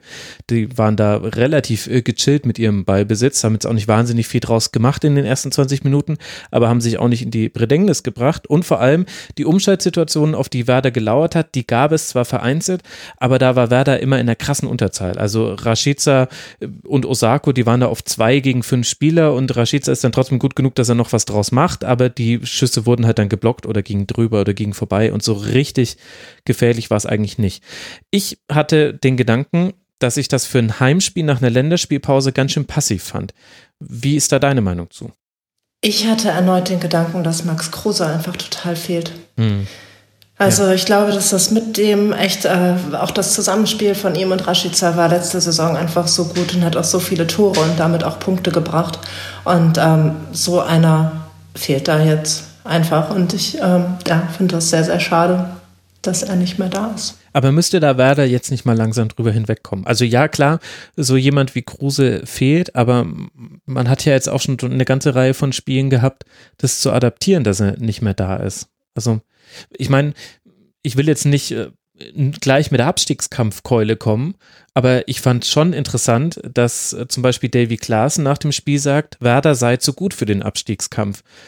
Wo ich dann antworten würde, naja, also wer mit elf Punkten genauso viele Punkte hat wie die Relegationsteilnehmer nach zwölf Spielen, da möchte ich erstmal Argumente sehen, dass man wirklich so viel zu gut für den Abstiegskampf sei. Ja, das sehe ich genauso. Also im Moment äh, läuft es ja darauf hinaus, aber sagt klar, wenn man hier äh, acht Spiele lang nicht gewinnt und ähm, als Saisonziel erneut den Europapokal ausgegeben hat, so wie letzte Saison auch schon, da fand ich das vollkommen okay. Ich finde es jetzt auch okay, sowas als Ziel auszugeben und ich finde es immer so ein bisschen albern, wenn Mannschaften äh, keine Ziele irgendwie ausgeben und immer so drumherum reden. Ich glaube, man kann das auch ruhig ähm, Richtung Außen kommunizieren. Jetzt ist da sicherlich nicht der richtige Zeitpunkt für. Und äh, wenn David Klassen das so sagt, ähm, ja, aber dann hält er ja eigentlich auch nur zu seiner Mannschaft. Und wäre jetzt auch doof, wenn er sagen würde, stimmt, mehr kriegen wir diese Saison auch nicht hin. Ja, ich habe halt so ein bisschen die Sorge, dass man bei Bremen auch in der Mannschaft noch gerade nicht erkennt, wie schlecht die Lage ist. Denn ich finde, also ich fand das Spiel gegen Schalke schlecht von Werder und zwar in ganz vielen Belangen. Es gab eine kurze Druckphase, da gab es dann auch mm, in, innerhalb von 30 Sekunden drei Abschlüsse und am Ende, am Ende hat dann äh, Bargfrede einen Ball mit viel Wucht, äh, auch sehr weit übers Tor hinweggeschossen aus einer ganz guten Situation, aber ansonsten gab es eigentlich nicht viel Druck aufs Schalke-Gehäuse. Und ja, das lag natürlich daran, dass Nastasic und Kabak das gut gemacht haben und Serda und Mascarell auch, aber in einem Heimspiel hat doch Werder eigentlich den Anspruch, offensiv viel zu kreieren. Und ich finde, das sah jetzt nicht nur in dem Spiel, sondern auch schon in einigen der letzten Spiele wirklich dünn aus bei Bremen. Ja, aber das spielt jetzt auch äh, wieder Philipp Backfrede und ähm, Max Eggestein hat vielleicht gerade nicht die stärkste Phase. Ähm, das war letzte Saison natürlich auch besser. Hm. Ähm, und auch vorne mit äh, Rashica, der hat, glaube ich, kurz vor Schluss nochmal eine ganz gute Möglichkeit. Ja. Ähm, ansonsten war da jetzt auch nicht so mega viel los. Ähm, was will man machen? Also so ein Trainer würde sagen, natürlich fehlt uns jetzt auch das Selbstvertrauen, wenn wir so viele Spiele nicht gewonnen haben. Und äh, das ist zwar eine Phrase, aber ein bisschen was ist da ja auch dran. Mhm. Dass vielleicht jemand mit total viel Selbstvertrauen äh, sich mehr traut auch und äh, da mehr einfach nach, nach vorne spielt und mehr nochmal reinlegt. Und das, das machen sie zurzeit halt nicht. Ich fand es auch gestern, ich fand es zu vorsichtig, äh, in der ersten Hälfte vor allem. Und ähm, weiß jetzt auch nicht genau, was die Idee war, Schalke so viel da zu überlassen. Ja, ich glaube, man hat es Schalke einfach nicht zugetraut, dass Schalke daraus was macht. Ja, das wollte ich sagen. Vielleicht wissen die Bremer, dass wir eigentlich keine Tore schießen können.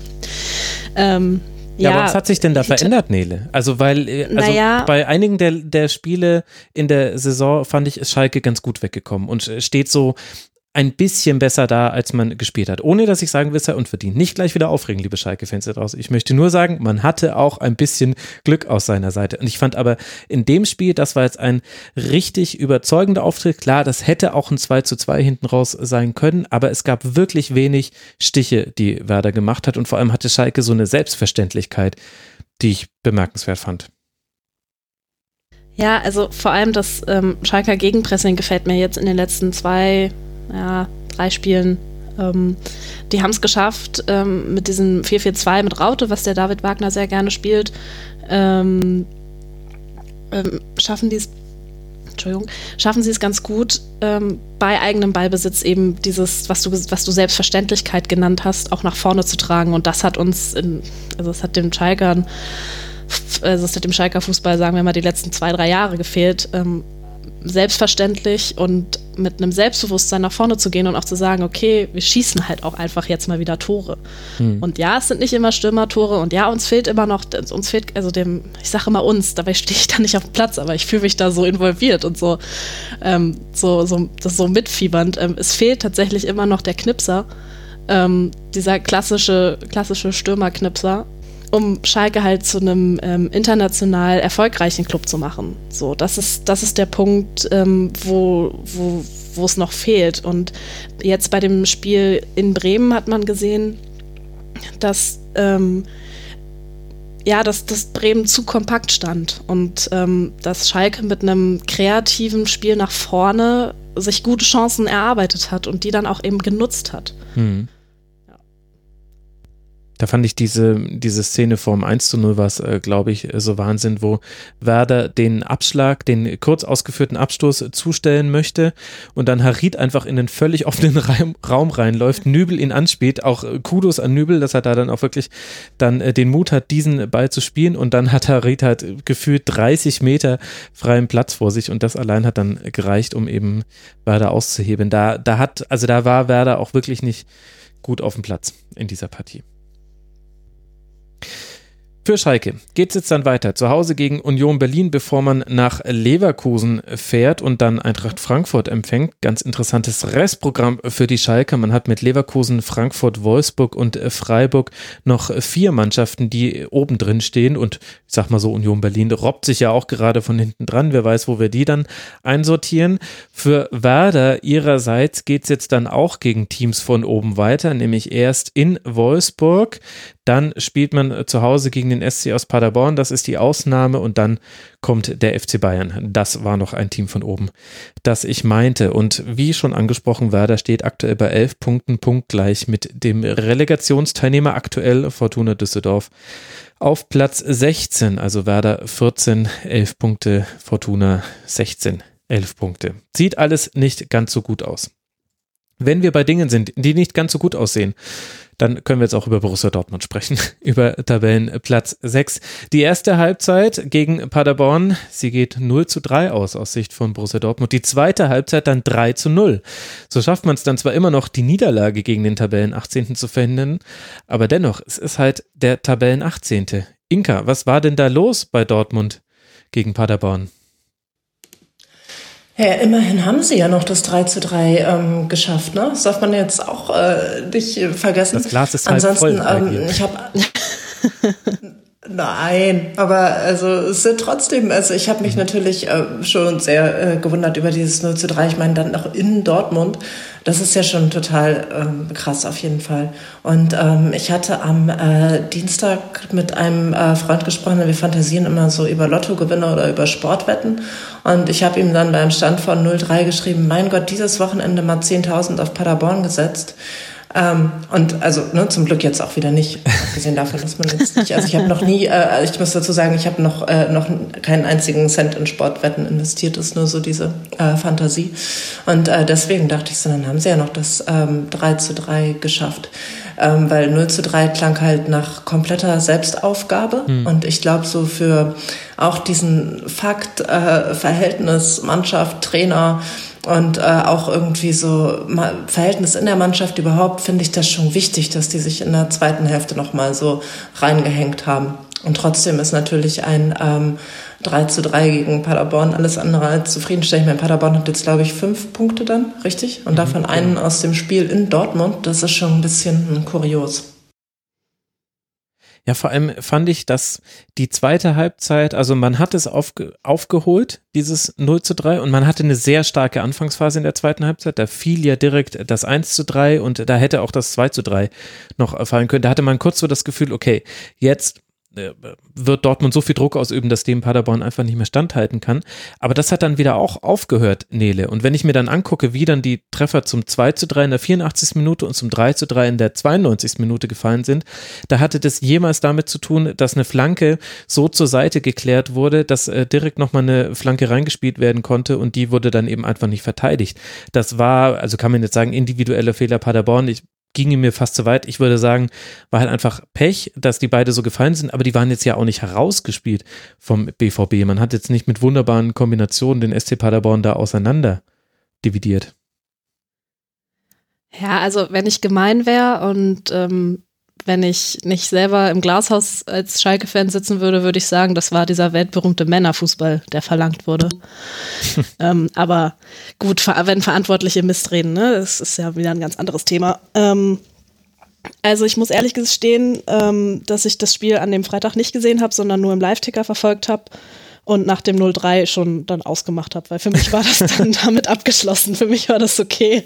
Ich war, ich war dann zufrieden und habe mich dann ein bisschen geärgert, dass ich, äh, dass ich das Spiel A nicht gesehen habe und ähm, B mich da nicht weiter mit beschäftigt habe. Ähm, es ist eine Qualität von der Mannschaft, wenn sie so zurückkommt.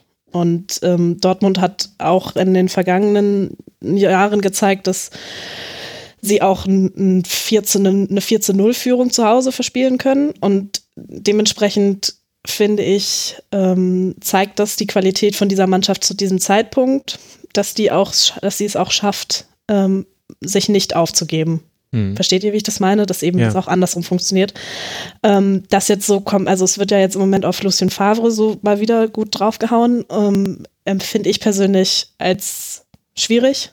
Ähm, es sind ja halt nun mal die elf Spieler auf dem Platz, ähm, die ein 0 zu 3 gegen den Tabellenletzten zu Hause zulassen und nicht der Herr Trainer. Wenn dann aber ein Marco Reus sich dann hinstellt und sagt, dass er nicht weiß, wie er gegen den Tabellenletzten pressen soll, mhm. frage ich mich halt auch, warum er Fußballspieler ist. So, und anscheinend gibt es da eine, gibt's da eine Diskrepanz. Also es war sehr ehrlich von ihm, das im Interview so zuzugeben, muss ich, muss man, muss man auch mal sagen. Ähm, aber ich frage mich da wirklich, was da zwischen Mannschaft und Trainer und nicht funktioniert. Weil Lucien Favre ist ein sehr guter Trainer, das steht, glaube ich, außer Frage. Er ist anscheinend nicht der richtige Trainer für Dortmund, aber mhm. wer ist das denn, außer vielleicht ein Jürgen Klopp? Auf der anderen Seite gibt's, hat Dortmund so viel Qualität im Kader und so viel Qualität auf der Bank und eigentlich alle Möglichkeiten, um grandios guten Fußball zu spielen. Und sie schaffen es aber gerade mit so einem Spiel wie, wie zu Hause gegen Paderborn, zeigen sie, dass sie es nicht auf einem Level schaffen, wie es zum Beispiel die Bayern schaffen. Ja. Ja, also ich meine, Dortmund ist ja für jeden ein Rätsel, deswegen redet man da ja auch so viel darüber. Und da gibt es irgendwie tausend Einflugschneisen auch auf dieses Spiel. Also weil genau, man, das, du hast ja jetzt im Grunde auch beide Argumentationen angedeutet. Die eine Argumentation ist, dass man sagt, was kann Lucien Favre dafür, wenn Schulz und Weigel dreimal Defizite gegen schnelle Paderborner zeigen und dreimal führt das dann auch direkt zu Toren. Also Paderborn an der Stelle auch wunderbar effizient. Das muss man auch mal erwähnt haben, dass, äh, dass der SCP auch wirklich sehr gut gemacht hat. Auf der anderen Seite kann man die Frage stellen, Hätte man da mit der Aufstellung ein bisschen anders agieren können, okay. Und eben dann dieses, diese Aussage zum Pressing gegen Paderborn, wo man sich die Frage stellt, ja gut, das wäre jetzt ja Aufgabe vom Trainer der Mannschaft mehr an die Hand zu geben. Und ich habe vor allem das Gefühl, dass aus diesen Aussagen, wenn, selbst wenn man die jetzt nicht Wort für Wort nimmt, da spricht halt so eine gewisse Ratlosigkeit. Und ich habe das Gefühl, die Ratlosigkeit, die wir als externe Beobachter und Beobachterinnen haben zum Borussia Dortmund, die herrscht intern inzwischen auch. Und das ist dann was, da wird es schwierig, weil du solltest intern schon immer genau wissen, an welchen Stellen, an welchen Schrauben du drehen musst. Ansonsten wird es ja so ein bisschen Trial and Error und das kannst du dir halt als BVB einfach nicht leisten. Ja, vor allem nicht bei dem, was die ähm, vor der Saison nochmal in den Kader mhm. gebuttert haben ne? und bei den Spielern, die sie da geholt haben. Ja, das kommt noch mit dazu. Und dann liest man gleichzeitig, dass zum Beispiel Jaden Sancho sich bei The Athletic, hat er das, äh, glaube ich, gesagt, äh, sich unzufrieden äußert, dass er jetzt so ein bisschen als Sündenbock sich aufgebaut sieht, unter anderem mit der frühen Auswechslung in München. Und ja, das sind so, also ich glaube, Dortmund hat so ein bisschen sein, sein Platz in der Bundesliga verloren. Und zwar in dem Sinne, dass, dass du wirklich nur noch Durchgangsstation bist für talentierte, sehr junge, also junge und sehr talentierte Spieler. Und zwar auf, auf einem Level, wie es sonst keiner geschafft hat, gerade in der Bundesliga. Also wenn man sich einfach mal die Abgänge vom BVB anguckt, dann ist es eine Extraklasse, die keine andere Mannschaft hatte. Und das spricht auch sehr für Scouting vom BVB. Ich finde, dass die Spieler, die bei Dortmund spielen, aber halt auch oft wie so Durchgangsspieler spielen. Ohne dass ich jetzt sagen will, die würden sich überhaupt nicht identifizieren oder die würden nicht alles geben. Das meine ich nicht. Aber ich finde, man hat schon also man merkt trotzdem, dass die bei Dortmund spielen, nicht um final bei Dortmund gespielt zu haben, sondern weil sie woanders hin möchten. Und ich glaube, in den entscheidenden Situationen, wenn du mal in Augsburg spielst zum Beispiel und das ein richtig hässliches Spiel ist, ich glaube, dann merkst du es, ob jemand beim BVB spielt, weil er davon überzeugt ist, beim BVB zu sein und weil er hinter dem Verein steht, hinter dem Trainer und sich damit identifiziert, oder ob es jemand ist, der eigentlich im Hinterkopf schon hat, gehe ich denn dann zu Barca oder was könnte denn so mein nächster Schritt sein? Ich glaube, in, in, in, das merkst du, glaube ich, immer nur so in vier von 34 Bundesligaspielen. Merkst du da einen Unterschied? Und ich glaube, der BVB hat das Problem, dass zu viele solche Spieler einfach zu wichtig sind für Dortmund, dass man die nicht ersetzen kann. Ja, Paderborn war jetzt wahrscheinlich einfach mal so ein Spiel, hm. Wo so ein bisschen so vielleicht vom Anfang an das Spiel abgeschenkt war. Und dann muss man aber ehrlich gestehen, es zeigt es halt auch eine Qualität, wenn man eben doch nochmal eine 0 zu 3, äh, ja, eine, wenn man 0 zu 3 hinten liegt, das dann doch nochmal in Anführungsstrichen dreht und da ein 3 zu 3 draus macht. Ja, das, das stimmt. Schafft, das muss man halt auch erstmal schaffen. Und ja, es ist, wir reden hier von Paderborn und das soll jetzt auch bitte nicht despektierlich sein, aber Paderborn steht nun mal auf dem letzten Tabellenplatz und ähm, die erste Halbzeit von Paderborn, so wie ich das gelesen und so wie ich das ähm, in der Zusammenfassung gesehen habe, war grandios. Und da haben sie Dortmund einfach kontrolliert und dominiert. Und da muss man dann halt auch die Frage stellen, in, warum schafft es dann Paderborn nicht, ähm, das auf vielleicht nicht 90 Minuten, aber vielleicht auf 70 Minuten auszulagern. Dann hätte, dann hätten sie vielleicht sogar mehr als einen Punkt mitgenommen. Und das ist dann auch wieder, also es, ist, tut, es, es tut mir im Herzen weh, diese, die Leistung von Paderborn jetzt schlecht zu reden, weil 3 zu 3 musst du halt auch in Dortmund erstmal spielen. Hm. Mm, auf der anderen Seite ist es nun mal halt aber auch so, dass sie eine 0 zu 3, äh, eine 3 zu 0 Führung abgegeben haben. Hm. Ja, den Gedanken hatte ich auch, dass ich äh, mir überlegt habe, also wenn du, wenn du so ein Ergebnis nicht über die Zeit bekommst, dann wird es halt auch wirklich schwierig, in der Liga zu bleiben. Also jetzt sind es schon sechs Punkte zum Relegationsplatz. Die hätten diese zwei zusätzlichen Punkte unbedingt gebraucht. Egal, was man jetzt auch sonst noch so an emotionalem mitnehmen kann aus diesem Spiel. Aber ich glaube, auch da hat das jetzt eben einfach immer diesen Makel, dass du das Gefühl hast, meine Güte, wir hätten nur noch eine Situation wegverteidigt bekommen müssen und dann hätte das geklappt und dann hätte Kilian, der ja aus der zweiten von Borussia Dortmund kam und, und wirklich ein gutes Spiel gemacht hat, Schonlau neben ihm hat mir noch ein bisschen besser sogar noch gefallen. Die haben so gut agiert. Mamba hat noch diese große Chance aus 4 zu 1 war das dann. Das war im Grunde der einzige Schuss den äh, Paderborn in der zweiten Halbzeit hatte. Nee, einen zweiten gab es noch, stimmt. Das war dann der Konter ganz am Schluss in der 95. Minute. Aber das war ein Gedanke, den ich auch hatte. Also ob bei allem, was Paderborn toll gemacht hat, ob man dann nicht auch sagen muss, also wenn ihr sowas nicht irgendwie heimkriegt, bei ja auch verunsicherten Dortmundern, auch, auch irgendwann in der zweiten Halbzeit wieder, als dann es nicht mehr so flüssig lief wie zu Beginn der zweiten Halbzeit, dann musst du da auch irgendwie den Dreier mitnehmen, egal wie. Ja, aber es ist halt echt ein, ein Aufsteiger und ja auch nicht so ein Aufsteiger wie Köln ähm, sondern echt eine Mannschaft mit Spielern, die zum Teil vor ähm, zwei, drei Jahren noch irgendwo in der vierten, fünften Liga gespielt haben. Ne? Und dann ja, irgendwie in ja. dem Stadion gegen Dortmund zu spielen, ähm, es ist dann vielleicht auch so ein bisschen zu viel erwartet, dass man sagt, das müssen die jetzt aber nach Hause kriegen. Ja, das müssen die definitiv nicht nach Hause kriegen. Aber wenn jetzt mal die Chance da ist, Dortmund in ihrer komischen Suppenschüssel zu schlagen, dann musst du doch alles dafür geben. Mhm. Und ja, wobei also, sie, sie, haben auch alles gegeben, aber es ist halt so, also im halt Nachhinein halt guckst du auf die, auf die Saison und sagst entweder Paderborn ist in der Liga geblieben, weil sie solche Spiele wie in Dortmund mit dabei hatten, oder du guckst halt auf die Saison und sagst, Paderborn musste direkt wieder runter, weil sie zwar auch mal Ausreißer nach oben hatten, aber da zu wenig Punkte draus gemacht haben. Und äh, meinem Gefühl nach geht es jetzt gerade eher zur Tendenz der zweiten Aussage und nicht zur ersten Aussage. Aber es stimmt natürlich schon. Also wer von Spröckhöfel kommt, der muss dann auch erstmal in Dortmund so ein Spiel hinlegen. Und es war ja ein super Spiel. Also Mamba hat ja zwei. Das hatte ich eben gesucht, äh, diesen schönen äh, Sprockhöfel. Da war doch der Anti. Ähm, Antwi. Antwi Ajay, Anti. genau. Antwi Ajay, genau. Sprockhöfel war mir gerade nicht eingefallen, diese Metropole irgendwo in Nordrhein-Westfalen. Ich überlege auch die ganze Zeit schon, ich habe es aber jetzt nicht mehr nachgegoogelt, hatte nicht Volker Finke auch einen Bezug zu Sprockhövel? Also zumindest hat er da, glaube ich, auch ein, zwei Spieler weggeholt zu dem Verein in der Nähe von Hannover, von dem aus er dann zum SC Freiburg gewechselt ist. Also wer da auch gespielt hat, ist äh, Lena Oberdorf, die 17-jährige äh, ah. Abwehrchefin der Frauennationalmannschaft. Viel wichtiger als Volker Finke. Okay. Ähm, das, dann, dann nehmen wir das jetzt ins Trivia-Wissen zu Sprockhövel auf. Wollen noch kurz erwähnen, dass Alcázar mal wieder verletzt ausgewechselt werden musste. Das könnte noch unangenehm werden für den BVB. Es gibt einen Unterschied in der Spielweise mit und ohne Alcázar. Das wissen aber alle BVB-Fans auch schon von alleine. Und jetzt geht es dann nach Barcelona in der Champions League. Was man hört, könnte es ein entscheidendes Spiel sein für Luis Favre.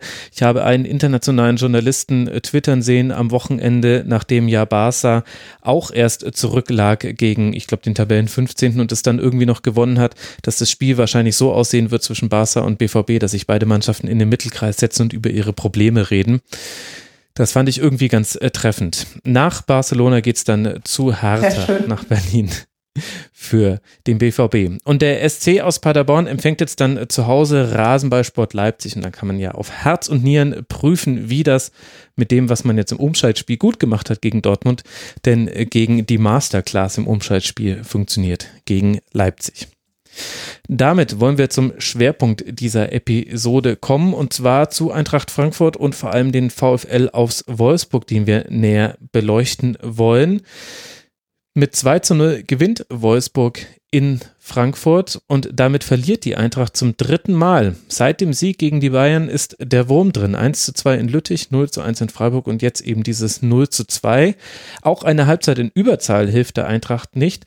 Renault-Vertreter Wiedwald patzt vor dem 0 zu 2, aber eigentlich ist es ein bisschen ungerecht, ihn herauszuheben, denn die ganze Mannschaft weiß nicht so wirklich zu überzeugen. Inke, bevor wir gleich länger über Wolfsburg reden, du warst vor Ort. Was hat denn der Eintracht gefehlt in dieser Partie? Also Wiedwald würde ich sagen, äh, klar, das ist äh, natürlich da, das Tor geht äh, komplett auf seine Kappe. Ansonsten hat er ja aber auch noch ähm, zwei, drei Bälle echt ganz gut gehalten. Deswegen richtig, dass du sagst, dass das jetzt nicht irgendwie allein an ihm festzumachen ist. Ähm, der Eintracht hat ganz klar die, die Durchsetzungskraft ähm, geführt, gefehlt nach vorne. Also die sind einfach ähm, an der Wolfsburger Abwehr hängen geblieben, die sicherlich auch einfach einen sehr, sehr guten Tag hatte und ähm, hatten da, haben kein Mittel gefunden, ähm, diese Abwehr häufig genug zu überspielen, einfach, finde ich. Und hat dich das überrascht, wie die Eintracht da gegen Wolfsburg agiert hat? Oder war das für jemanden wie dich, ähm, die ja Wolfsburg näher äh, verfolgt, äh, zu erwarten, dass Wolfsburg da ja dann auch das schafft? Ja, also die Flügel waren da für Frankfurt, die sind immer da, aber Flanken, hohe Flanken vor allem auf äh, einen, einen Strafraum mit Knoche, Brummer und Brooks. Hm. Hm. Vielleicht nicht so die Weltidee. Ja, gut, wobei natürlich ähm, Bastos äh, da vorne ist und auch die noch einige andere, die, die größer sind. Ähm, also es war für mich jetzt überhaupt nicht zu erwarten, dass Wolfsburg da gewinnt, insbesondere nicht, ähm, nachdem sie dann ähm, in der zweiten Hälfte in Unterzahl äh, spielen mussten.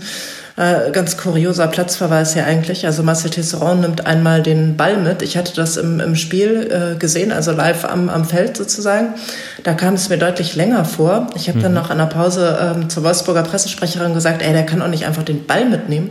Als ich dann äh, das nochmal gesehen habe in den Highlights in der Pause, dachte ich, oh, ist ein bisschen kleinlich vielleicht, aber klar, er verzögert dadurch die, die Ausführung eines Freistoßes. Ich glaube, das ging schon in Ordnung. Aber ähm, als dann in der Anfang der zweiten Hälfte ja ein, zunächst ein Tor äh, gefallen war, bevor es dann wegen Abseits aberkannt war, hm. dachte ich eigentlich, okay, das nimmt jetzt hier seinen normalen Lauf und Frankfurt gewinnt das Ding gegen 10 Wolfsburger mit 3 zu 1 oder so. Ja, ich, ich glaube, Dost hatte auch das Gefühl, so lässig wie er gejubelt hat bei dem Abseitstreffer, den er da gemacht hat. Sollte aber halt eine der letzten größeren Chancen für Frankfurt bleiben. Ich habe so ein bisschen das Gefühl, da würde mich auch deine Meinung interessieren, Nele, dass es bei Frankfurt jetzt in solchen Spielen immer mehr auffällt, dass offensiv die Mitte fehlt. Also über die Flügel geht traditionell viel. Allerdings muss man auch sagen, wenn Durm spielt, dann merkt man, dass, dass der Kostic-Flügel noch wichtiger wird, um es jetzt äh, so zu formulieren. Aber der Zehnerraum, der war ja im Grunde kaum besetzt und auch in der zweiten Halbzeit, wo dann, wo dann die SGE mit zwei Achtern äh, versucht hat, irgendwie die Räume zu besetzen. Da gab es kaum Ballbesitz, es gab eigentlich gar keine Pässe aus dieser Zone in den Strafraum rein, sondern es ging immer nur über den Flügel, den Flügel, den Flügel und dann halt Flanken, Flanken, Flanken. Also 50 äh, Flanken wurden geschlagen, weitere 14 hat Wolfsburg geblockt. 64 Flanken hat Frankfurt äh, geschlagen. Ja, also die Eintracht von der vergangenen Saison hat jetzt ich sag mal, also nicht nichts mit der Eintracht von, der, von dieser Saison zu tun. Das wäre vermessen, das zu sagen, aber die Abgänge sind immer noch spürbar, weil es, ähm, ja, da ist eine, eine, eine, Lücke, die jetzt so in dem Sinne noch nicht gefüllt wurde. Ähm, ich fand da den Auftritt von Freddy Bubic im aktuellen Sportstudio an dem Punkt äh, recht interessant. Der meinte, ähm, dass auch ein Kostic, dass er auch bei einem Philipp Kostic ähm, lange überlegen müsste, ob er ihn für 50 Millionen gehen lässt oder nicht. So dass das, also irgendwie ähm, fehlt dieses, dieses Dreiersturmduo, was die Frankfurter in der vergangenen Saison so erfolgreich gemacht haben, dass eben alle also dass sowohl die beiden Außen als auch die Mitte gut bespielt wird, das fehlt. Und da fehlt auch in, da fehlt auch im Mittelfeld so ein bisschen die, die Zielstrebigkeit, würde ich jetzt mal so sagen. Hm. Ähm, weil ja, Eintracht ist immer, also die Eintracht ist immer noch ein, ein intensiver Gegner und ein nicht einfach zu spielender Gegner. Ähm, die laufen können, wie eben die benannte Büffelherde, aber ähm, es fehlt es fehlt da die Qualität, um, also nicht, Qualität ist das falsche Wort, aber es fehlt so die, es fehlt so der letzte Zug zum Tor und Bastost ist da, glaube ich, eine ganz gute, ganz gute Verstärkung, aber auch der ist halt keine 26 mehr, sondern ich weiß gar nicht, wie alt er ist, 31, 32. Ähm, da fehlt irgendwie, also es fehlt mir da irgendwie was. Also ich, ich, das ist ganz schwierig für mich in Worte zu fassen, weil ich ja auch ähm, durch meinen Wohnort relativ nah an der Eintracht dran bin so und auch mhm. viel mitbekomme. Ähm, aber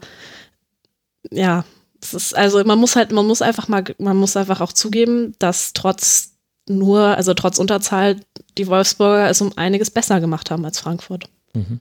Also Bastos ist 30 äh, Jahre alt, am 31.05.89 okay. geboren. Meine Güte, ist der viel jünger als ich. Da wollte ich gar nicht drüber nachdenken. Herzlichen Dank dafür, Nele. Gerne.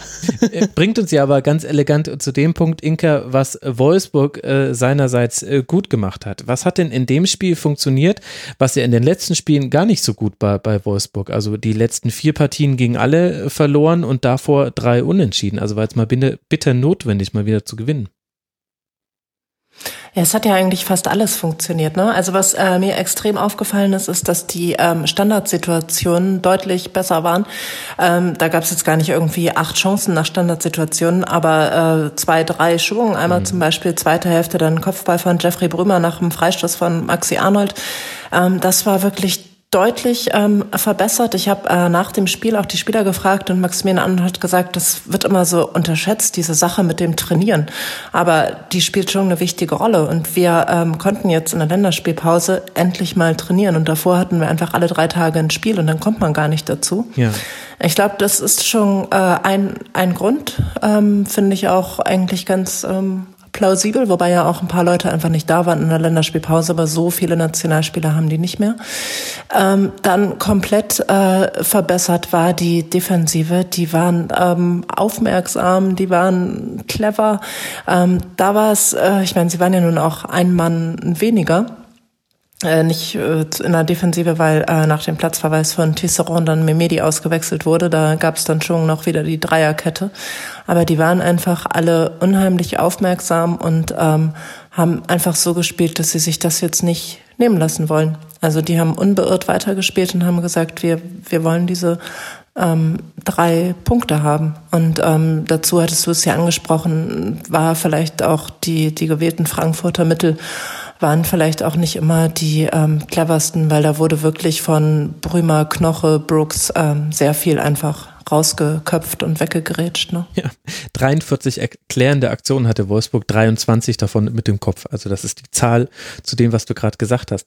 Aber jetzt hatten wir ja trotzdem äh, in jüngster Vergangenheit bei Wolfsburg Spiele, bei denen äh, die Abwehr bei weitem nicht so sicher stand. Also das 1 zu 6 im DFB-Pokal äh, gegen Leipzig ist da natürlich am plakativsten. Dann 0 zu 3 in Dortmund, 1 zu 3 zu Hause gegen Gent, 0 zu 2 gegen Leverkusen. Also genau das das, was Wolfsburg am Anfang der Saison ausgemacht hatte, nämlich dass die Abwehr sehr gut steht. Da war man lange Zeit beste Defensive mhm. der Liga. Das hatte ja dann so ein bisschen gefehlt. Wie würdest du das denn jetzt interpretieren, dass wir jetzt mit in dem Spiel wieder eine sehr stabile Leistung hatten? Waren das andere jetzt Ausrutscher? Hat sich da was verändert? Wo steht denn da der VfL? Na, also es, ähm, wenn man jetzt irgendwie Jeffrey Brümer sieht, mit dem ja ähm, einfach keiner gerechnet hat, der hatte den VfL gefühlt schon verlassen, der war ja auch ausgeliehen nach Schalke in ähm, der letzten Saison, ist dann wiedergekommen, wollte, sollte eigentlich weg.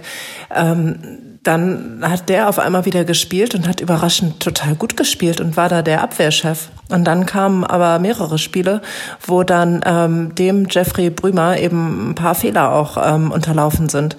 Und ähm, mir fehlt da jetzt die Möglichkeit einer, einer Langzeitbeobachtung, einfach weil er die letzten Jahre gar nicht gespielt hat, um zu sagen zu können, äh, der ist so gut oder der ist nicht so gut. Mm, und also diese Dreierkette, die da eben immer wieder gesucht wird, die hat ähm, der oder die dann auch spielt, die hat sicher ihre ähm, Qualitäten. Auch so einer wie Jay Brooks hat natürlich seine Qualitäten, aber es gibt auch Sachen, die der nicht so gut kann. Und das muss ich, glaube ich, so ein bisschen zurechtruckeln. Ich fand aber ähm, abgesehen davon, dass klar, das katastrophal war, wie viele Gegentreffer die kassiert haben, besonders gegen ähm, Leipzig im Pokal und dann auch gegen Gent in der Europa League, da waren die ja zum Teil echt ein bisschen lustig. Ähm, das so merkwürdig, dass von der Offensive so wenig kam. Ich meine, die hatten jetzt ähm, bis gestern elf Saisontore. Ja. Und ähm, das, gut, jetzt haben sie 13, das ist jetzt auch nicht gerade furchterregend. Und ähm, das hätte ich mir irgendwie ganz anders vorgestellt in dieser Saison, auch nach der letzten Saison, wo ja im Wesentlichen dieses Personal ähm, schon da war, ist jetzt auch kein wichtiger Spieler gegangen. Und ähm, also eher als so Wackler und Aussetzer in der Defensive ähm, hat mich die, die Schwäche in der Offensive verwundert in den letzten Spielen. Das war aber gestern auch, ähm, also es gab gestern auch mehr Torgefahrstandards, habe ich schon angesprochen. Und auch sonst ähm, lief da zumindest mal wieder so, so ein bisschen mehr auch über die Außen. Mhm. Aber hängt das nicht einfach mit dem Fußball zusammen, den Oliver Glasner spielen lassen möchte, dass er eben eher auf Umschaltspielen Fokus setzt und jetzt nicht das Feuerwerk an Chancen abbrennt in seinen Fußball? Ja, aber es äh, gibt ja mittlerweile äh, so viele Trainer, die das Umschaltspiel sehen äh, wollen und auch so äh, spielen lassen und äh, wo dann die Mannschaften trotzdem viele Tore schießen. Ähm, also ich fand das schon häufig so, ja, auch relativ äh, vorsichtig agiert oder dann auch, dass einfach so der schon der vorletzte oder sogar drittletzte Pass nicht, nicht gut genug war. Ähm, ich hätte gedacht, dass wenn es Umschaltspiel ist, dass dann auch wirklich schnell nach vorne gespielt wird. Ähm, das ja, konnte man jetzt irgendwie noch nicht so richtig erkennen. Also ähm, witzigerweise das erste Spiel, das war gegen Köln, was wissen wir jetzt, ist auch nicht so der der größte Gradmesser ist. Hm. Aber da haben die in der zweiten Hälfte so gespielt, dass man die Handschrift des Trainers erkennen konnte. Also da gab es diese Umschaltsituationen, da ähm, gab es ähm, den Wandspieler, den er sehen möchte. Da haben die wirklich ähm, wie aus dem Lehrbuch Umschaltfußball gespielt. Ähm, da war auch der Xaver Schlager dabei, der sich dann äh, ja, ja, im dritten Spiel schwer verletzt hat, der jetzt gestern eingewechselt wurde, kurz vor Schluss. Vielleicht ist der auch der äh, Spieler, der das einfach dadurch, ähm, dass er die, die Art des Fußballs schon gespielt hat, äh, besonders verinnerlicht und der da echt jetzt so ein Schlüsselspieler nochmal ähm, werden kann. Und der hat, äh, wenn man mal die Vorbereitung betrachtet, ähm, die er schon sehr stark gespielt hat, dann hat er auf jeden Fall gefehlt in den letzten Wochen. Ja.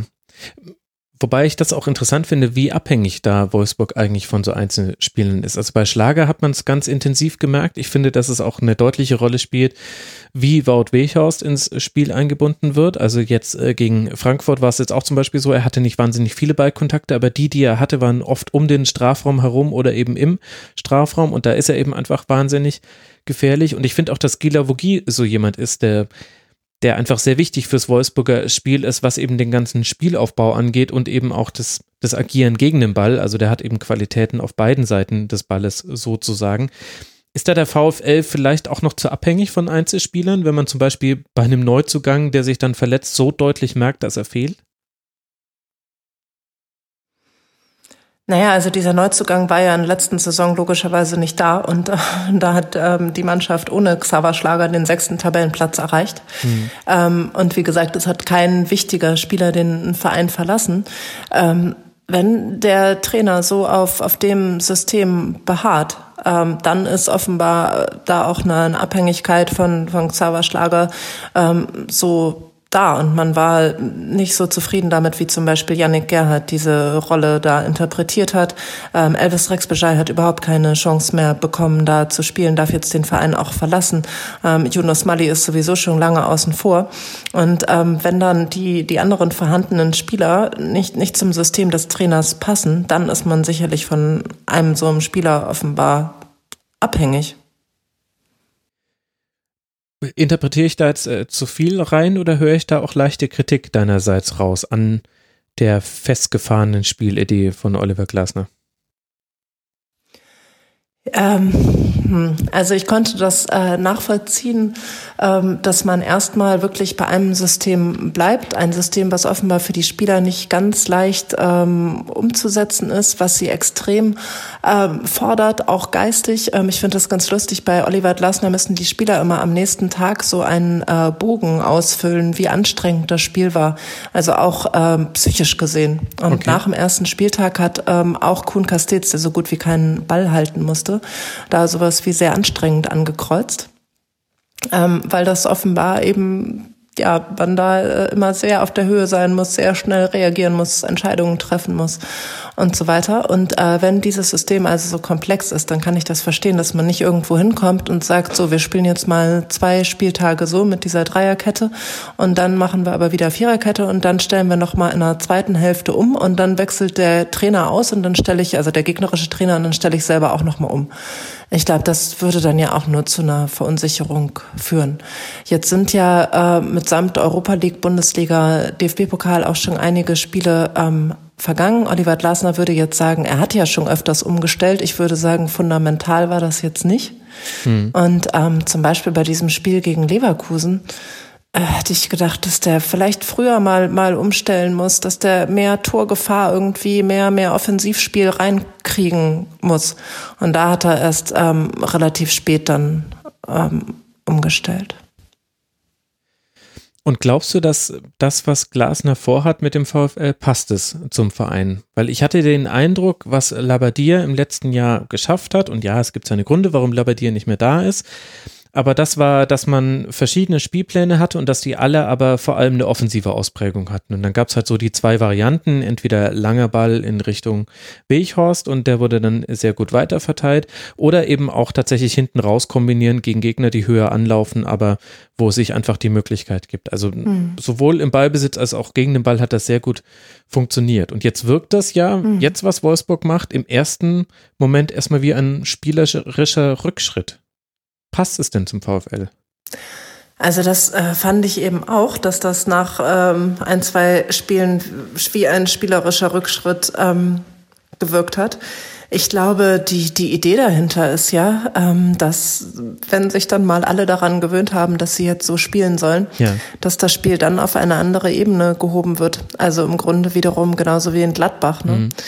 Ähm, ich finde, dass man sich so ein bisschen ähm, auch seiner Stärken beraubt, dadurch, dass man jetzt darauf besteht, dieses System zu spielen. Ähm, weil wenn man so einen wie Jérôme Roussillon, das war ähm, in der letzten Saison so die oder eine der Entdeckungen in der Bundesliga, ne, der Linksverteidiger, der ähm, so schnell, vor allem auch offensiv, so stark war. Und also Roussillon hat das jetzt hier noch überhaupt nicht verinnerlicht und der kommt überhaupt nicht mehr in dieses ähm, Tempo, was der in der letzten Saison hatte. Und der fühlt sich in dieser, ja, da jetzt, er spielt jetzt nicht mehr als äh, Linksverteidiger in einer Viererkette, sondern er spielt jetzt eben außen in einer, wie man so will, vor der Dreierkette oder dann auch in der Fünferkette. Mhm. Und das ähm, zudem scheint mir das nicht zu passen. Und jetzt weiß ich nicht, wie viele Spiele der noch irgendwie braucht, um, um zu seiner Stärke zurückzufinden. Ähm, ich weiß auch nicht, ob es da noch andere Gründe gibt. Er kommt mir jetzt auch nicht so ganz, ganz fit vor im Gegensatz zur letzten Saison. Ähm, aber das ist so, finde ich, einer der, der Hauptunterschiede, dass ähm, über Roussillon da wesentlich weniger passiert als in der letzten Saison. Ähm, bei William auf der anderen Seite finde ich den Unterschied nicht ganz so groß. Ja, und da habe ich aber manchmal nicht den Eindruck, also da bin ich mir manchmal nicht sicher, ob das im Sinne des äh, Trainers tatsächlich. Ich habe das Gefühl, die Außen spielen schon eine wesentlich ähm, defensivere Interpretation ihrer Position unter Glasner. Also da geht es eben nicht mehr darum, dass du auf jeden Fall mit Tempo nach vorne gehst und an die Grundlinie kommst oder aus dem Halbfeld mit Tempo flankst, sondern Oliver Glasner guckt schon erstmal auf das, wie stehen wir dann eigentlich im Fall eines Ballverlustes. Wie würdest du denn seine Art einschätzen? Du hast ja näheren Kontakt sicherlich schon mit ihm gehabt. Er wirkt auf mich immer sehr ruhig und überlegt. Wir haben es ja auch im Intro gehört. Das war jetzt nicht gerade ein flammender Appell, aber muss es ja auch nicht sein in so einer Pressekonferenz. Wie wirkt er denn auf dich in der Außendarstellung? Ähm, total sympathisch, also ähm, auch einfach so im im Gespräch. Das ist ähm, keiner, der da irgendwie mit einem Tunnelblick ähm, durch, durch die Bundesliga geht. Also ich habe äh, mal, als Felix Magath noch Trainer in Wolfsburg war, ähm, ihn vor dem Spiel irgendwo gesehen, habe ich gesagt, hallo, wie geht's Ihnen? Und dann hat er gesagt, warum? Und ähm, also mit dem konnte man so, so Smalltalk irgendwie überhaupt gar nicht machen. Und genauso wie man das mit Bruno Labbadia sehr gut konnte, ist Oliver Glasner da auch ein offener Mensch, der gestern auch nach so einem Spiel dann eben nicht diesen kompletten Tunnelblick hat. Und gut, jetzt hat er auch gewonnen, aber ähm, der kommt dann und sagt zur Pressesprecherin, Mensch, guck mal, die haben hier so ein ähm, Fußabstreifer sozusagen in der Mixzone. Das hat die Eintracht, ähm, da steht drauf Interviewposition. Das sieht aus wie so eine Fußmatte. Und dann sagt er, Mensch, das haben wir nicht. Und äh, naja gut, in Rot wäre auch nicht so gut. Und dann sage ich, dafür habt ihr so schönes Licht in der Arena. Und dann kann man mal so ein bisschen plaudern. Ähm, ne, bis es dann, also ja, es ist, ich finde das relativ entspannt. Hm. Ähm, ich fand seine Fernsehauftritte, ähm, die er hatte, bislang auch ähm, gut. Ich fand die informativ. Ähm, ich glaube, dass er jetzt natürlich nicht irgendwie da rüberkommt als äh, einer, der so die den größten Glamour irgendwie versprüht. Ne? Das ist, glaube ich, klar. Da ist er kein Typ für. Und das will er auch nicht. Und ähm, wenn man so ein bisschen irgendwie etwas Weltmännisches haben möchte, dann hätte man sich doch für vielleicht André Villas-Boas äh, entscheiden müssen. Und findest du dann, dass das unterm Strich jetzt gut passt? Also ich würde so sagen, von der Sicht von außerhalb passt das. Beim Verein bin ich mir nicht so ganz sicher, weil ich ehrlich gesagt auch gar nicht weiß, was der VfL so wirklich sein möchte. Aber in Kombination mit Jörg Schmatke, finde ich, passt das eigentlich sehr gut. Also ohne, dass ich da jetzt gleich sagen will, Oliver Glasner ist wie Peter Stöger, aber von der Art her sind sie sich zumindest ähnlich, dass sie eben locker sind, aber sachlich, ruhig und dass sie es sowohl schaffen durch Krisen und ich würde sagen, da kann man jetzt so die letzten sieben Spiele schon dazu rechnen, die eben sieglos waren, als auch die Phasen, in denen es gut lief, wo es auf einmal hieß, hey, könnte der VfL nicht Meister werden, weil sie auf Tabellenplatz 1 waren. Ich fand, in beiden Situationen ist er eigentlich der, derselbe eigentlich gewesen vom emotionalen Aufregungsgrad her. Also ich könnte mir Oliver Glasner bloß gar nicht im Handball ja, vorstellen. Stimmt. Und das habe ich bei Peter Stöger irgendwie immer noch im Kopf. Ja. ähm, ansonsten ähm, Klar, ähm, da wird jetzt keine Aufregung irgendwie versprüht, auch in den letzten Spielen nicht. Das, das strahlt ja Jörg Schmatke aus, das strahlt auch der Sportdirektor Marcel Schäfer aus. Und ähm, Oliver Glasner ist da auch keiner, ähm, der da jetzt schnell was über den Haufen geworfen hat. Ob das jetzt irgendwie gut ist, dass man immer eben mehr oder weniger bei diesem System bleibt oder ähm, ob man da mehr verändern sollte, ist ja eine, die andere Sache. Aber klar, die Außendarstellung, das ist ähm, alles sehr auf ähm, Ruhe ausgelegt in dem Verein. Und wo würdest du jetzt sagen, im Vergleich zur letzten Saison steht der VfL? Also wir haben jetzt viel über das Spielerische gesprochen, aber so insgesamt von dem, wo Wolfsburg mhm. hin möchte. Ich meine, man ist in der Europa League noch gut mit dabei. Da geht es jetzt nach Alexandria. Da könnte man jetzt dann einen wichtigen Sieg einfahren und sich damit dann auch qualifizieren für die nächste Runde. In der Bundesliga steht man jetzt aktuell auf Tabellenplatz 7, punktgleich mit dem Tabellensechsten, hat eben nach oben hin bis zu Tabellenplatz 1 5 Punkte Abstand und nach unten hin, da brauchen wir jetzt nicht drüber reden, mhm. das ist äh, gut genug. Ist das auch das, wo sich der VfL sieht. Ja, was man bei dieser Tabelle halt auch nicht ähm, vergessen darf, ist, dass ähm, die natürlich ein sehr leichtes Auftaktprogramm erstmal ja. hatten und ähm, ne, gegen Köln gespielt haben, gegen Düsseldorf, gegen Paderborn und so weiter. Und das jetzt ähm, abgesehen leider vielleicht von Werder, die nicht ganz oben anzusiedeln sind, jetzt bis Weihnachten noch ähm, sehr starke Gegner kommen. Also ähm, es geht zu Hause noch gegen Gladbach ist äh, in München, wird noch ähm, gespielt und ähm, da, ja, ähm, das wird sicherlich jetzt auch nicht total einfach. Ähm, ich glaube, das Saisonziel, auch wenn das jetzt nicht von jedem so kommuniziert wird, ist schon, das aus der letzten Saison ähm, zu wiederholen. Ich, ich weiß, ich kann das ehrlich gesagt ähm, zurzeit nicht, nicht beurteilen, ob ähm, das jetzt mit dem Spiel, was man gestern gesehen hat, ähm, wieder in die richtige Richtung geht oder ob das jetzt ähm, gestern die, die, äh, die große positive Ausnahme war. Ich würde mich da jetzt noch nicht festlegen. Mhm. Ja, ist schon ganz interessant.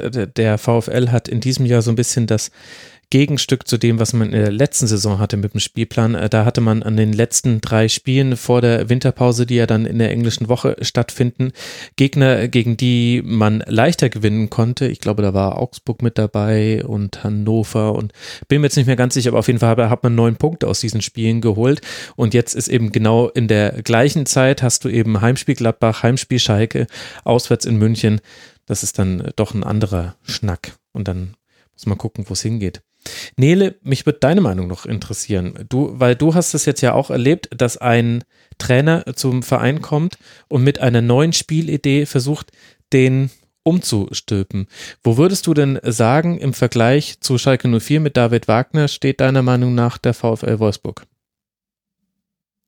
Uff.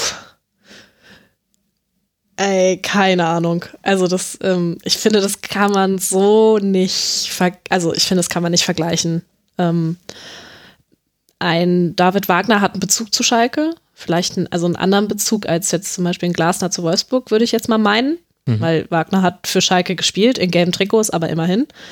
Ähm, ich, also es kann funktionieren. Das ist ja immer so die Sache, sucht man Trainer, der zu seinem Konzept, zu seinem Vereinskonzept passt, oder sucht man sich einen Trainer und passt dann sein Vereinskonzept an diesen Trainer an? Das sind ja so diese beiden Wege, die man gehen kann. Und ähm, ich bin jetzt kein Verfechter von jetzt nur einer Philosophie. Also wenn man sieht, okay, zum Beispiel, um jetzt nochmal ein weiteres Beispiel damit reinzuholen, ein Julian Nagels, Nagelsmann funktioniert in Leipzig sehr, sehr, sehr gut. Was auch, ich denke mal, auch ähm, mit der Spielanlage von Leipzig zu tun hat. Aber ja, also ich, ich tue mir da ein bisschen schwer, das so zu vergleichen. Ich, ich, ich, also es fällt mir sehr schwer, das zu vergleichen. Hm. Ähm, weil ich auch von davor, also um da mir eine Meinung bilden zu können, nicht genug von Wolfsburg gesehen habe in dieser Saison. Ja. Und wie ist das in Wolfsburg, Inka? Glaubst du, dass man da auf die anderen Trainer-Neuzugänge, die es so gab in der Saison, guckt und sich dann damit vergleicht. Also über allem schwebt immer noch, also ich habe einfach dieses riesige Fragezeichen, was will Wolfsburg sein? Irgendwie seit Jahren kann ich das nicht so einordnen. Und ja, man würde gerne international spielen und man hat, man hat die finanziellen Möglichkeiten, dass eben zum Beispiel kein wichtiger Spieler im Sommer geht, so wie du es schon angesprochen hast. Aber wo sieht sich denn der VfL selber? Ist man jetzt zufrieden mit dem, wie man sich gerade entwickelt? Ähm, also wenn man jetzt komplett ähm, zufrieden gewesen wäre, dann hätte ja auch Bruno Labbadia einfach da bleiben können. Ne? Also ich glaube schon, dass der ähm, Verein auf eine andere Stufe will, dass er eben ähm, in Anführungsstrichen modernen Fußball ähm, spielen lassen will. Ähm, ich glaube, dass der Verein auf Nachhaltigkeit setzt. Das ähm, sieht man ja auch daran, dass eben im Sommer zum Beispiel die Verträge mit Wichhorst, ähm, den man ja auch für viel Geld hätte verkaufen können, mhm. Und äh, Roussillon verlängert worden sind zum Beispiel. Und ähm, dass diese Spieler auch bleiben und Lust haben zu bleiben, spricht ja eigentlich dafür, dass ähm, dieses Projekt vielversprechend ist. Und ähm, dass die zumindest an, an Wolfsburg da glauben. Und ähm, also klar, der, der Verein möchte international spielen. Ähm, eigentlich ähm, hätte ich gedacht, dass der Verein weiter auch so ein bisschen Spektakelfußball zeigen möchte. Mhm. Ähm, einfach weil er damit auch ähm, bei, bei Zuschauern mehr Anklang findet, ähm, weil er äh, damit mehr, mehr Beachtung auch findet. Ähm, und vielleicht entwickelt sich das ja auch noch so. Also ich glaube, was, oder nicht, ich weiß, was der Verein nicht mehr will, ist jetzt irgendwie so wie, sagen wir mal, vor Felix Magath irgendwie die graue Maus der Liga mhm. zu sein. Ja gut, und dann weiß man ja auch immer nicht, wie das so genau mit den Trainerentscheidungen läuft. Der Name Marco Rose war ja sehr laut auch in Wolfsburg zu hören und offenbar war das dann eher eine Entscheidung des Trainers, nach Gladbach zu gehen und nicht zu Wolfsburg. Und das äh, kann man sich ja auch tatsächlich ganz gut vorstellen. Das wäre jetzt Marco Rose der Trainer geworden, dann würde der VfL anders spielen, anders, anders dastehen. Ich will nicht unbedingt sagen, hätte nicht unbedingt besser funktionieren müssen oder schlechter als Glasner, aber es wäre auf jeden Fall eine andere Art von Fußball gewesen. Und das kommt halt vielleicht auch noch mit dazu, dass du nicht immer aus dem Füllhorn an Trainern schöpfen kannst, die eben auch perfekt äh, zu dem, was du spielen willst, passen. Weil es gibt eben nicht so viele Ballbesitztrainer die einen Offensivfußball spielen lassen können. Bist du noch da, Inke? Ähm, ja, aber ich, äh, ich stimme da mit dir überein. Okay, eine berühmte Und, Nichtfrage. Äh, ja, wie das mit der Trainerentscheidung war, das ist das, was, ähm, was man gehört hat, was du eben gesagt hast, dass Marco Rose sich dann ähm, für Gladbach eben entschieden hat. Ähm, das weiß ich aber nicht, ob es, äh, inwieweit es da irgendwie ernsthafte Gespräche gegeben hat oder so, hat jetzt der Verein auch nicht ähm, erwähnt. Ach, okay, in Wolfsburg wird dann, okay, ich habe da aus Gladbacher Seite etwas gehört, aber nur eine Quelle, deswegen gehe ich da jetzt einfach mal nicht ins Detail und verweise aus zwei Quellenprinzip. Nichts Genaues wissen wir nicht. Also von, von Journalisten, ja, von Journalisten habe ich da jetzt auch ähm, Sachen zugehört, aber es hat ja jetzt nie der Verein bestätigt. Stimmt, eigentlich wollten wir ja Marco Rose verpflichten. das hat dann nicht hingehauen, also haben wir uns dann nochmal ähm, umgesehen und ähm, also dem Bias Bursch ähm, traue ich immer noch so ein bisschen hinterher. Ich hätte das einfach so gerne gesehen, wenn der da mit seiner kolportierten zwölf Co-Trainer-Entourage ähm, in Wolfsburg am Hauptbahnhof angekommen wäre. Ähm, das wäre so lustig einfach gewesen, aber es war uns jetzt nicht vergönnt. Ja gut, äh, da spricht jetzt, glaube ich, auch die Journalistin aus dir, die da einfach ein, ein sehr großes Füllhorn an möglichen Geschichten gesehen hat in, den, in der Entourage des ja. André Villas-Boas. Ja. Ähm, ja. Eine Frage habe ich noch. Jetzt haben wir ja mit. Oder ich meine, es ist ja auch nicht so lange her, da war äh, Freddy Jungberg noch Co-Trainer in Wolfsburg. Ja, das stimmt. Es ist aber auch nicht so lange her. Da war Interimstrainer. Ach Gott, hilf mir kurz. Äh, ganz netter Mensch. Äh, fuhr Lorenz Günther Köstner? ja, den meine ich auch, aber den meinte ich in dem Fall jetzt gar nicht. Ehemaliger Nationalspieler, klein, äh, kam mit dem, ist immer mit der Bahn zum äh, Trainingsgelände gefahren. Meine Güte, Fällt mir Litti. Ja, genau. Ja, natürlich. Jelle Bas. So. Ja, Litti ist ja immer noch da. Litti ist ja Botschafter. Der ist ja Clubbotschafter. Okay, wie konnte mir das entgehen? Ja. Ja, aber, aber das wollte ich nur als, als Gegenpart zu Jungbert ersetzen. Pierre Litbarski war ja auch schon da. Eine Frage habe ich noch. Und zwar, jetzt ist ja, ja mit, äh, nicht nur Xaver Schlager ist zurückgekehrt jetzt im Spiel gegen Frankfurt, sondern auch Kuhn Castells. Ähm, welche Rolle spielt das, dass jetzt ähm, nicht mehr Perwan, der zwar auch sehr gut Castells vertreten hat, aber wieder mit Kuhn Castells jemand im Tor steht, bei dem ich das Gefühl habe, der hat auch eine andere Wirkung innerhalb der Mannschaft? Ähm, ja, es mag er haben. Ich fand das, also Perwan sind leider jetzt auch in den ähm, letzten Spielen dann, ähm, die er gemacht hat, so ein paar Wackler irgendwie unterlaufen, weil davor hat er ja wirklich auch echt ähm, gut gehalten. Das muss man ja auch sagen. Zum Beispiel in Mainz gab es so ein ähm, Spiel, wo es noch sehr viele Chancen gab für Mainz, wo er dann echt ähm, gut war. Und ähm, klar, vielleicht hat ähm, Kuhn Castells da eine andere Aura, wobei ich glaube, dass Pavao Perwan ähm, in der Mannschaft und auch im Verein total akzeptiert ist, weil er einfach so ein wahnsinnig netter Mensch ist. Mhm. Was nicht heißt, dass Kunkast jetzt äh, nicht akzeptiert ist oder so. Und ich glaube, der hat schon auf dem Platz, hat der noch eine, eine andere Ausstrahlung, ja. Gut, dann äh, gucken wir doch, wo Wolfsburg im Winter einläuft und was dann vor allem dann auch die nächste Ausbaustufe des äh, Glasner Fußballs beim VfL ist. Wir können uns das ja ganz entspannt angucken als nicht direkt Involvierte. Für Wolfsburg geht's weiter, habe ich vorhin schon kurz gesagt, jetzt in Alexandria. Für die Eintracht aus Frankfurt geht's jetzt dann äh, zu Arsenal und dann zu Mainz 05 am nächsten Montag. Das wird dann wieder ein Spiel sein, was in der Schlusskonferenz leider nicht stattfinden kann. Das sind die nächsten Partien für diese beiden Mannschaften. Und jetzt fehlen. Und ich muss jetzt die ganze Zeit immer daran denken, wie ich mal mit Pierre Litbarski in einer Schrebergartenkolonie in Wolfsburg saß, als er nämlich Interimstrainer war. ähm, das war wirklich, das war so eine äh, Fanclub-Geschichte. Also ähm, Angehörige des Vereins ähm, besuchen die Fanclubs mhm. und ähm, Pierre Litbarski saß hinter einer Topfpflanze in einer Schrebergartenkolonie. Neben ihm saß äh, Makoto Hasebe und ungefähr eine Woche vorher war Fukushima explodiert, das stimmt wirklich. Mhm. Und dann saßen die also in dieser Schrebergartenkolonie und ähm, da durften Journalisten eigentlich dran teilnehmen an der Veranstaltung. Und ähm, als ich dann noch mal so eine Frage aber auch gestellt habe, ähm, bin ich mitsamt dem Kamerateam und ähm, gemeinsam mit Annette Sattler, die damals noch für Sport 1 gearbeitet hat, aus dieser Schrebergartenkolonie geflogen. Das war so im März 2011. Und das also oh war so jetzt meine Erinnerung. Aber ähm, Pierre Baski ist immer auf den Weihnachtsfeiern. Das ist ja total nett, wirklich. Also Zeit als Trainer war da jetzt nicht so glücklich, hatte es aber, glaube ich, auch schwer. Mhm. Aber wer hat euch da rausgeschmissen? Pierre Litbarski himself? Ähm, der, der, äh, der, nee, nee, der, ähm, der, ähm, weiß ich nicht, der Platzwart der Schrebergartenkolonie. Ach so. Wie man das dann nennt. Also, der hat gesagt, das ist hier unsere Veranstaltung. Oh nein. Und ähm, dann mussten wir gehen und der VfL hatte aber halt vorher uns auch dazu eingeladen, das halt zu begleiten. Ne?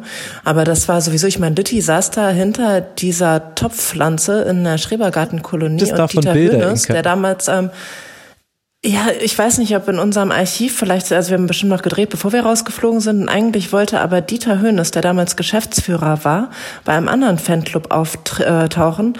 Und ähm, der ist nämlich gar nicht erst ähm, gekommen. Und ähm, dann wurde ja Pierre Litbarski auch ähm, wenig später abgelöst. Und ähm, das war dieses Jahr, da war erst Steve McLaren Trainer, dann kurz Pierre Litbarski. Und dann stand auch bald Felix Magath wieder vor der Tür. Meine Güte, McLaren, ja, das hatte ich ja auch schon wieder total verdrängt. Man, als Wolfsburg-Reporterin hast du schon so einiges erlebt.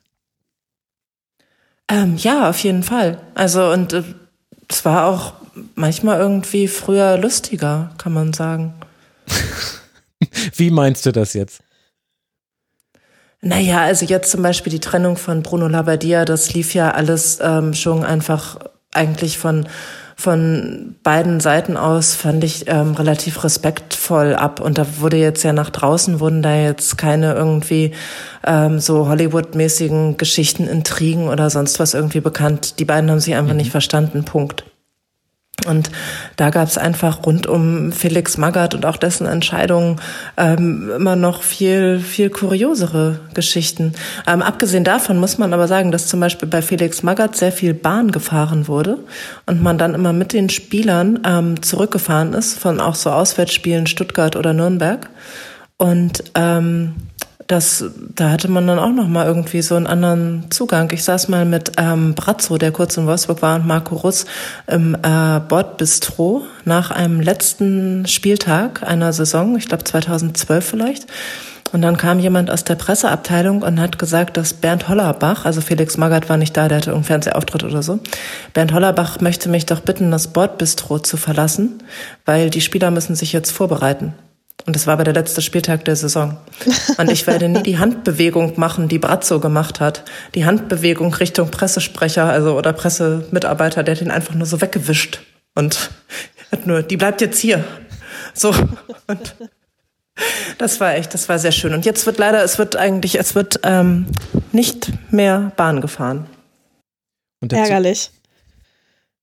Aber wie schön im Bahnabteil mit äh, Marco Russ und äh, Hasan Salihamidzic und äh, im Interview direkt mit der Topfpflanze und dahinter noch mit Pierre Litbarski. Das sind Geschichten, die schreibt nur so ein Job wie Kurz du. Sorry. Du, ich fand das jetzt sehr interessant. Und es ist auch ich interessant auch. zu sehen, wie sich der VfL verändert hat. Vor allem nochmal an Steve McLaren erinnert zu werden. Meine Güte. Das ist ja Gibt es den Mount Margaret noch? Muss ich jetzt auch nochmal fragen? Na klar. Ähm, ja, der auch den noch Mount Margaret gibt es noch und ähm, unterschiedlich. Also ähm, Bruno hat ihn genutzt. Oliver Glasner sagt jetzt, er wüsste nicht, was er damit machen soll. Und ähm, ganz lustig finde ich, als, ähm, als Martin Schmidt da war, wollten wir mal was so für, für die Sp Sportschau, ich glaube Pokalspiel live im ersten so ein Einspieler drehen. Und ähm, also wir haben da auch nicht immer so die mega Möglichkeiten und die riesige Zeit mit Trainern oder Spielern. Und dann dachte ich so, Martin Schmidt, Berge, gehen wir doch einfach auf den Mount Maggard. Martin Schmidt wollte aber nicht gemeinsam mit dem Mount Maggard irgendwie abgedichtet werden. Dabei ist er doch als Skifahrer. Und, ähm, also er hat sich, ja, er Okay. hat sich vom Mount Maggard distanziert und somit ist diese großartige Bildidee ähm, dann leider Oh, gestorben. ärgerlich. Ja, echt schade. Manchmal ist es wirklich ähm, schwierig dann, ja. Hier am Trainingsgelände an der Säbener Straße wurde ja auch ein Mount Maggard aufgeworfen. Die würde man natürlich nie so nennen, dann würde er direkt wieder, dann würde Uli Hoeneß äh, höchstpersönlich die Planierraupen hierher schicken. Aber das ist dann auch die Bayern-Version des, des Mount Maggard, der ist äh, in einem perfekten Steigungswinkel und hinten führen Treppen dann wieder herunter. Dann kann man nämlich auch die Treppen hoch und runter sprinten. Wird aber nicht so häufig verwendet, muss ich sagen. Ich bin da ja. Ah, das ist aber in Wolfsburg auch so beim Mount Maggard. Also der ist, äh, sieht von jeder Seite anders aus. Ach, okay. Ja, dann haben sie es wahrscheinlich wirklich einfach nur kopiert. So. Aber jetzt, glaube ich, äh, wollen wir über die letzten beiden Spiele des Spieltags sprechen, denn sie waren ja auch wirklich noch unterhaltsam und unterhaltsamer, als man das vielleicht als neutraler Beobachter und als neutrale Beobachterin erwartet hätte. Lasst uns äh, beginnen beim Spiel zwischen der TSG aus Hoffenheim und dem ersten FSV Mainz 05. Das endet, so wie alle es vorher getippt haben, mit 1 zu 5 für Mainz 05, die mit dem neuen Trainer Achim Bayerlorzer antreten. Und da war einiges los in Hoffenheim, Nele. Zum einen, dass Bayerlorzer eben schon zum zweiten Mal jetzt innerhalb von zwei Spieltagen gegen Hoffenheim spielen darf.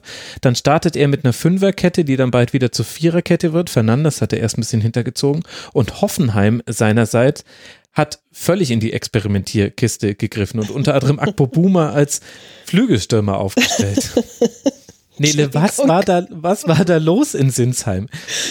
Ah, das ist echt so, das ist so ein Spiel, wo, wo du vorher aufs Papier so guckst und dir so ein paar Statistiken vielleicht mal anguckst oder mal so ein paar Interviews vorher liest und du, du so denkst so, keine zehn Pferde bringen mich in dieses Stadion. Das, dem sind halt auch einige, also wenige Menschen gefolgt. Ich weiß nicht, also ich habe das im, äh, nur im Fernsehen gesehen, ähm, wie wenig Zuschauer da waren, aber es war ein klasse Spiel. Also ich krieg das Grinsen auch jetzt immer noch nicht so aus dem Gesicht, wenn ich an dieses Spiel denke. War für mich tatsächlich so mit das Spiel des Spieltags. Also ganz ehrlich. Ähm, ich habe das ja vorhin schon kurz ein bisschen angedeutet. Ähm, das war ein, ein irres Spiel. Noch, also noch irrer vom, von, auf einer Gefühlsebene als dieses 3 zu 3 von den Dortmundern. Einfach weil das so diese, diese Fußballromantik-Geschichte so, so, also so ein, ein Achim Bayerlotzer, äh, der jetzt die, die Revanche gegen Hoffenheim hat. Und das wurde ja auch von einigen, von einigen Medien auch so ein bisschen gespielt, so. Und dann gibt es eine rote Karte gegen Mainz, eine, eine V- äh, VAR-Entscheidung, die auch berechtigt ist, meiner Ansicht nach. Ähm, Und dann schaffen es die Mainzer in Unterzahl auswärts vier Tore zu schießen. Es es ist unfassbar. Also, es ist. Ähm, ja, Trainereffekt, würde ich jetzt mal sagen. Nee, also ähm, ein unfassbar klasse Bundesligaspiel. Ähm, das ist so eins, das kommt sicherlich in den Jahres, also in meinen persönlichen Jahresrückblick sowieso, aber ich finde, das gehört mit in die, ins Schaufenster der kuriosen Bundesligaspielen mit den Geschichten, die nicht nur drun- rundherum passiert sind, sondern auch so vom, vom, ja, vom Aufbau, also vom, von der Dramaturgie, weil die ersten 20 Minuten haben so ein bisschen hingeplätschert, man hat schon gesehen, okay, da wird sich ein bisschen abgetastet. Und dann schießt äh, Öztunali ein unfassbar schönes Tor für Mainz und Pierre Kunde liegt, legt dann in der zweiten Halbzeit nach. Und wie? Also, das hat mir, also gerade von Mainz hat es hat wirklich einfach Spaß gemacht zu, zu schauen. Und ähm, man hat gesehen, auch, auch Mainz kann Fußball spielen. Und zwar nicht, also und zwar sehr, sehr, sehr gut. Ähm, jetzt im Nachgang habe ich, das habe ich eben gerade erst gesehen, hat äh, Bayer Lotzer auch gesagt, ähm, dass dieses, dieser Sieg auch zum Teil äh, Sandro Schwarz zuzuschreiben ist. Große, große Geste in dem Sinne. Also es ist eine Geste, halt auch nochmal dem Trainer zu res Respekt zu zollen, der Mainz verinnerlicht hat. Und ich, ich glaube nicht, dass äh, Mainz und Achim Bayerlotzer in den nächsten bis zur Winterpause so weiterspielen und solche Spiele, die ganz nur solche Spiele haben werden. Ähm, aber alles in allem muss man sagen, von der Geschichte, von der Dramaturgie, von der Spielweise hat mir dieses Mainz-Hoffenheim-Spiel sehr, sehr gut gefallen. Hm. Und das zu sagen, tut mir eigentlich so als Fußballromantikerin, tut mir das eigentlich, also das, das tut schon fast weh. naja, ich, aber da musst, du, da musst du jetzt mal drüber hinwegkommen, Nele. Ja, da muss man, da, man muss es, muss es auch mal gönnen können, dass man auch mal festhalten muss, dass auch Hoffenheim auch mal so, auch in, so, in, auch in diesem Konstrukt auch so eine, eine Rolle spielen kann. Hm. Ja. Also mich hinterlässt das Spiel ratlos. Nicht ganz so euphorisiert wie dich, wobei ich mich auch gefreut habe. Also man guckt sich ja immer so an, was man, was man so am Spieltag guckt. Und ich habe ja wieder alle neuen Spiele über 90 Minuten gesehen. Und wenn man dann sieht, ah, am Sonntag Augsburg gegen Hertha und Hoffenheim gegen Mainz, es ist dann nicht so, dass du mit dass du dann mit 100% äh, Vorfreude unbedingt in diesen Nachmittag reingehst und so. Also ich habe nebenher dann noch das Intro geschnitten und wollte die Hörerinnen und Hörerfragen nebenher raussuchen. Da bin ich gar nicht dazu gekommen, weil es eben so unterhaltsam war. Also shame on me an der Stelle. Ich fand aber, dass es von Hoffenheimer Seite aus so gut das Mainz 05 gemacht hat und so gut dann auch Robin Zentner genau an den richtigen Stellen die richtig guten Paraden rausgeholt hat, das gehört zu diesem Spiel auch noch mit dazu, fand ich das von Hoffenheimer Seite ein völlig weggeworfenes Spiel und zwar von vorne bis nach hinten. Ich fand, die Aufstellung war nicht nachvollziehbar, vor allem konnte ich die Idee dahinter nicht erklären. Und dann hat eigentlich jeder auf seiner Position individuelle Fehler gemacht. Also ich weiß nicht, wann ich zuletzt einen Fehlpass von Kevin Vogt gesehen habe, direkt in die Füße des Gegners. In der ersten Halbzeit war es soweit.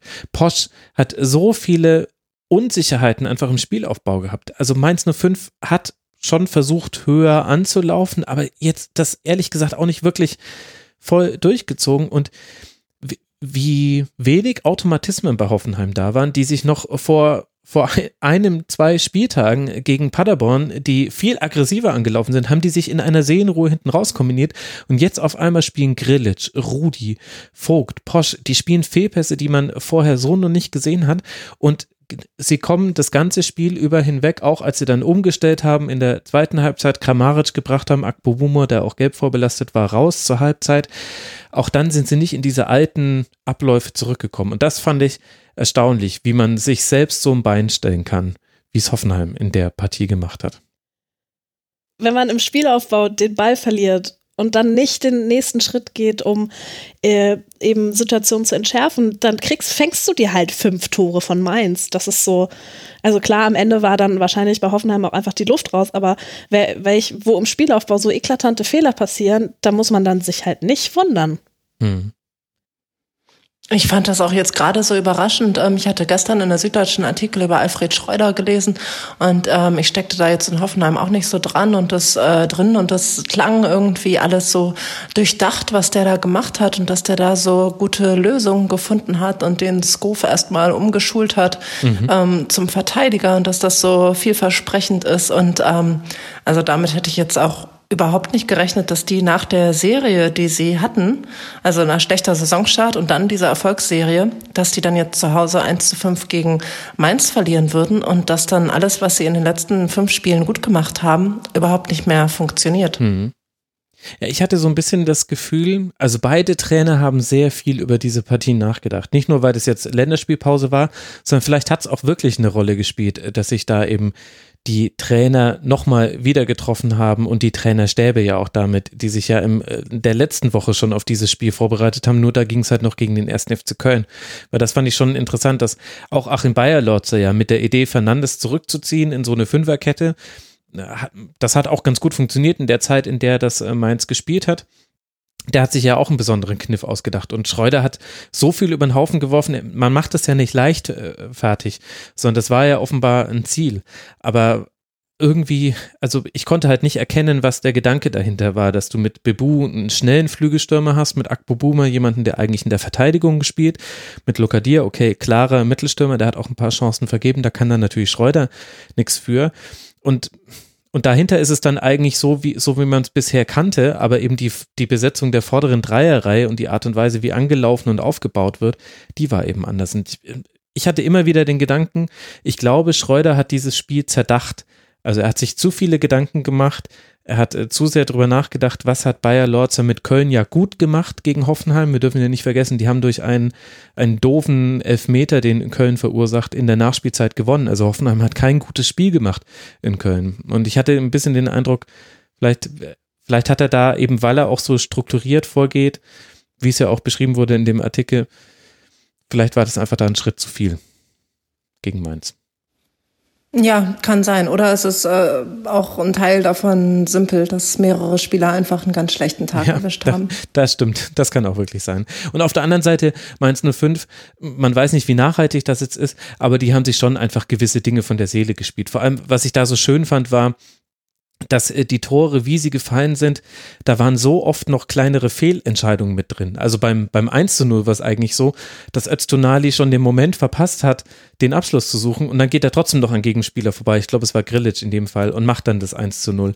Das 2 zu 0, das war dann dieses völlig konfuse ähm, Eigentor von Schaderabek, der ja, der den Ball ins eigene Tor köpft, obwohl er gar nicht mit dem Kopf hin wollte, sah ein bisschen sah ein bisschen komisch aus. Und das fand ich irgendwie so nett, dass, dass Mainz 05 immer noch Unzulänglichkeiten im Spiel hatte, aber in diesem einen Spiel war es so, als ob man quasi so einfach es wieder zurückbekommt, was alles schiefgegangen ist in den letzten Spielen für das, was man nicht konnte. Und diesmal hat halt einfach alles geklappt und dann machst du hinten raus auch noch in der 90. Boetius, in der 92. nochmal Kunde hinterher. 5-1, alle alle völlig äh, fröhlich und auf einmal hast du auch wieder eine Tordifferenz, die nicht mehr ganz so scheußlich ist, wie sie vorher aussah, mit den 31 Gegentreffern. Also irgendwie fand ich das, ja, nett äh, zu sehen, dass Mainz 05 dass denen viel zugefallen ist in diesem Spiel, dass sie auch sehr viel gut gemacht haben und dass trotzdem aber auch, dass jetzt nicht alles aus einem Guss war, sondern das ist halt so, wie Mainz 05 Grad spielt einfach. Da sind komische Sachen mit dabei, aber diesmal sind halt alle reingegangen und dann passt es ja.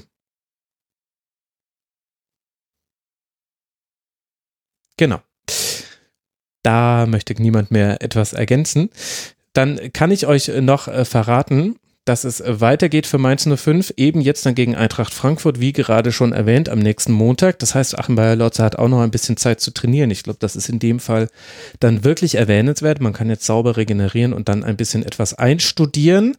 Und danach äh, geht's nach Augsburg für Mainz 05, die jetzt auf Tabellenplatz 13 liegen mit 12 Punkten. Die TSG aus Hoffenheim empfängt es dann zu Hause Fortuna Düsseldorf, bevor man in Leipzig spielt und dann zu Hause den FC aus Augsburg begrüßen darf. Und damit fehlt uns noch eine Partie und genau an der ist der FC aus Augsburg auch beteiligt. Und jetzt wird es schmerzhaft für alle Hertha-Fans. Denn das 0 zu 4 gegen Augsburg war die vierte Nieder Liga-Niederlage in Folge und die Art und Weise des Zustandekommens tat schon ganz schön weh. Ohne große Gegenwehr und nach roter Karte gegen Jahrstein ab der 27. Minute und Unterzahl ergibt sich Hertha in sein Schicksal. Nele, was ist denn da in Augsburg passiert mit Berlin? Also ich glaube, wenn ich das wüsste, würde, würden mir die Hertaner ganz viel Geld zahlen, dass ich denen das sage. Ich, keine Ahnung. Also ähm, die Überzahlsituationen, die Augsburg gespielt hat, waren mit solcher Dominanz, dass man sich auch so ein bisschen fragt, was hat Augsburg denn da eigentlich genommen? Hm. Weil ich so. Aber haben die nicht in der ersten Halbzeit gegen Schalke ähnlich gespielt? Ich habe mich da ehrlich gesagt zurückerinnert gefühlt, da hat bloß Augsburg die Chancen nicht verwertet. Ja, kann sein. Keine Ahnung. Das war auch so ein Spiel, was, über das ich eigentlich so ist schon wieder weg, weg, ganz weit weg. Ähm, Nee, also die, also klar sind individuelle Fehler auch bei ähm, Hertha.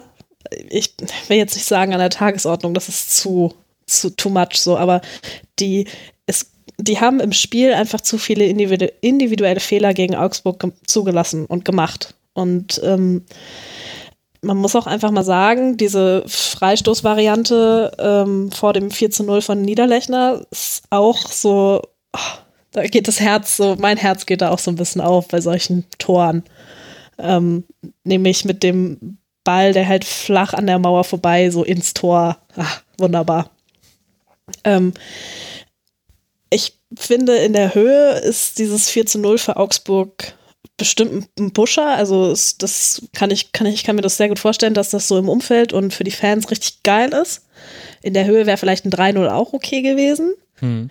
Ähm, ja, Augsburg war recht dominant, aber ich würde jetzt nicht so sagen, dass die halt vier, also dass nicht so dieses 4-0 dominant ist. Das hört sich irgendwie super dämlich an, weil es nur ein Torunterschied ist, aber das macht schon was. So, ein 4-0 hört sich immer schlimmer an, also klar hört sich das immer schlimmer an als ein 13-0, aber ähm, so die Art und Weise, wie Augsburg ähm, vor allem in der ähm, zweiten Halbzeit agiert hat, ähm, muss man schon sagen, dass es, ähm, dass, dass die Berliner, dass sie, dass sie die Berliner einfach überrollt haben.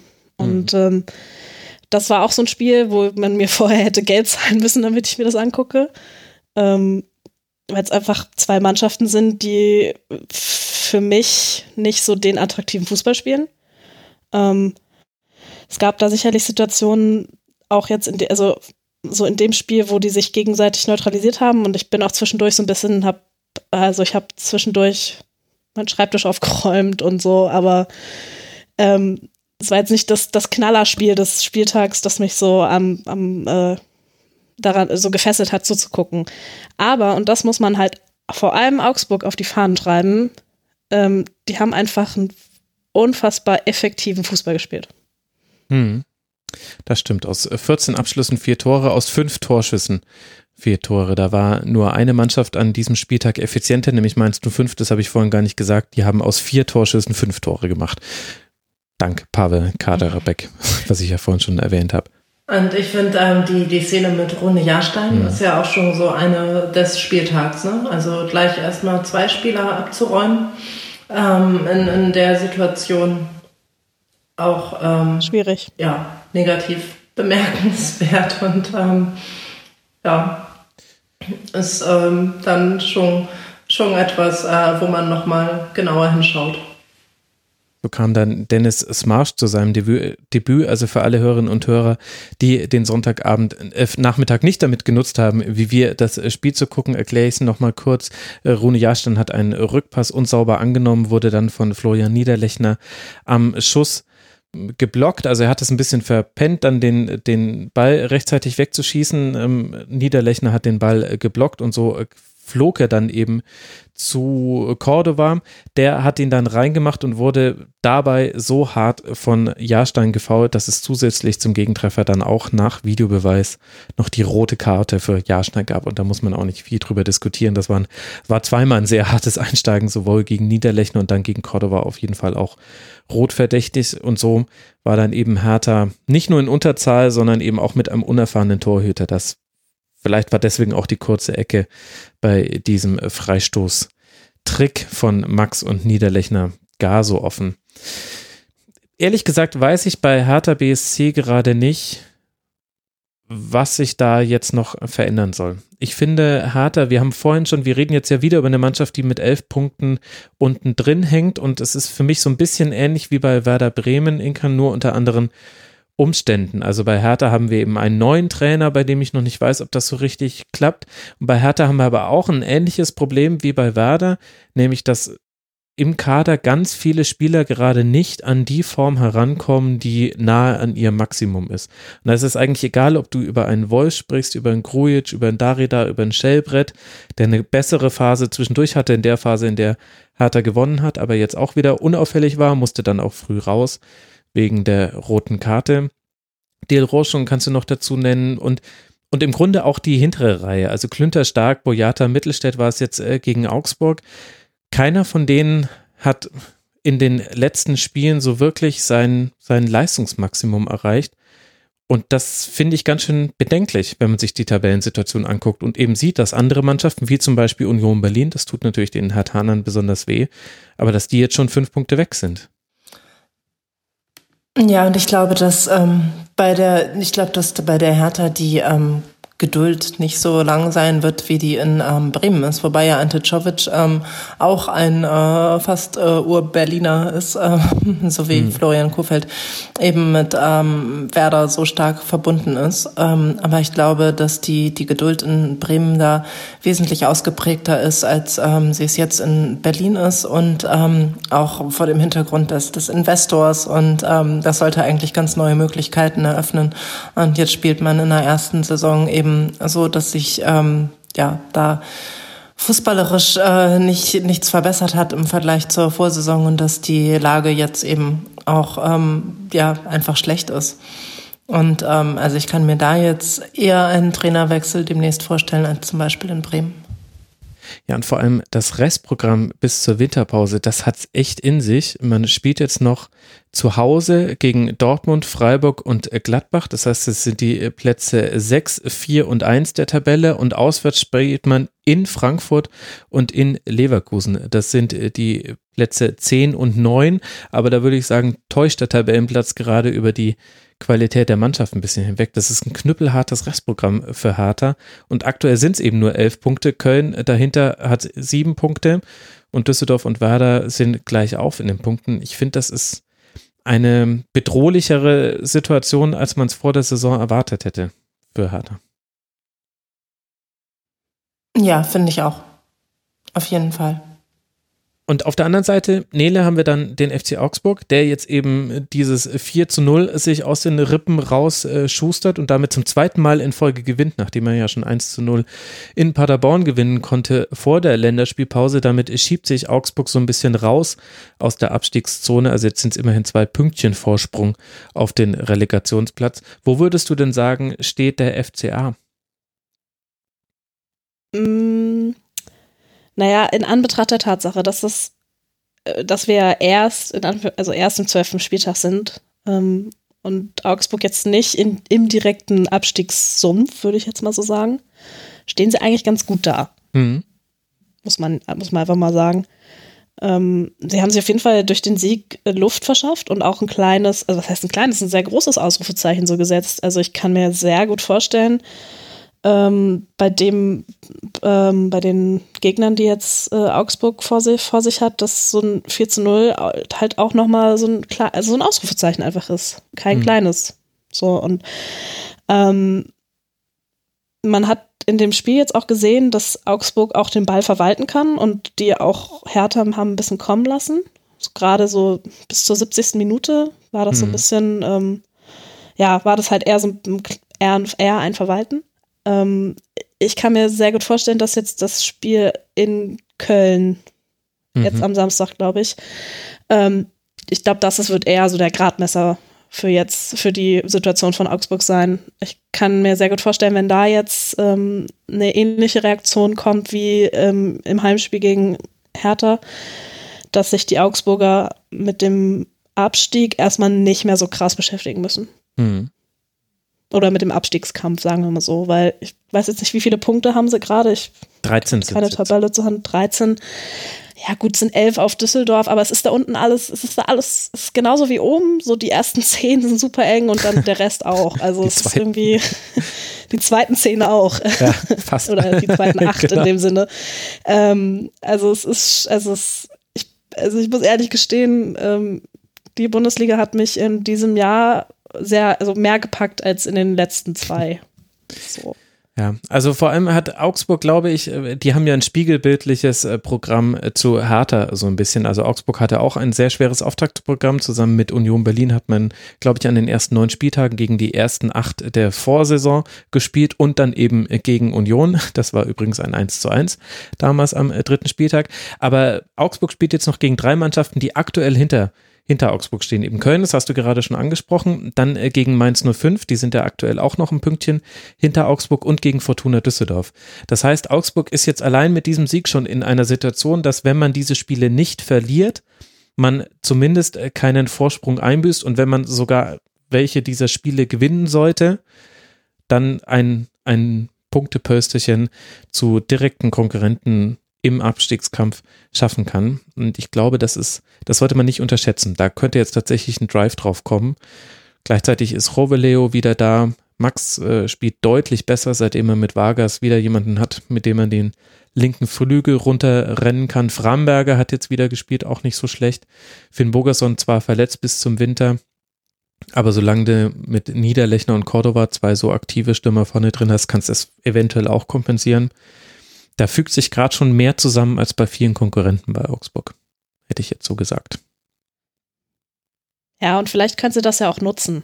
Mhm. Also wahrscheinlich, also ich glaube, jeder, ähm, jeder Verein, der jetzt nicht unbedingt bei den ersten fünf, sechs, sieben, acht Plätzen mitspielt, mitspielen will, auch nicht den Anspruch hat, freut sich über ein kleines Winter Winterpilzerchen.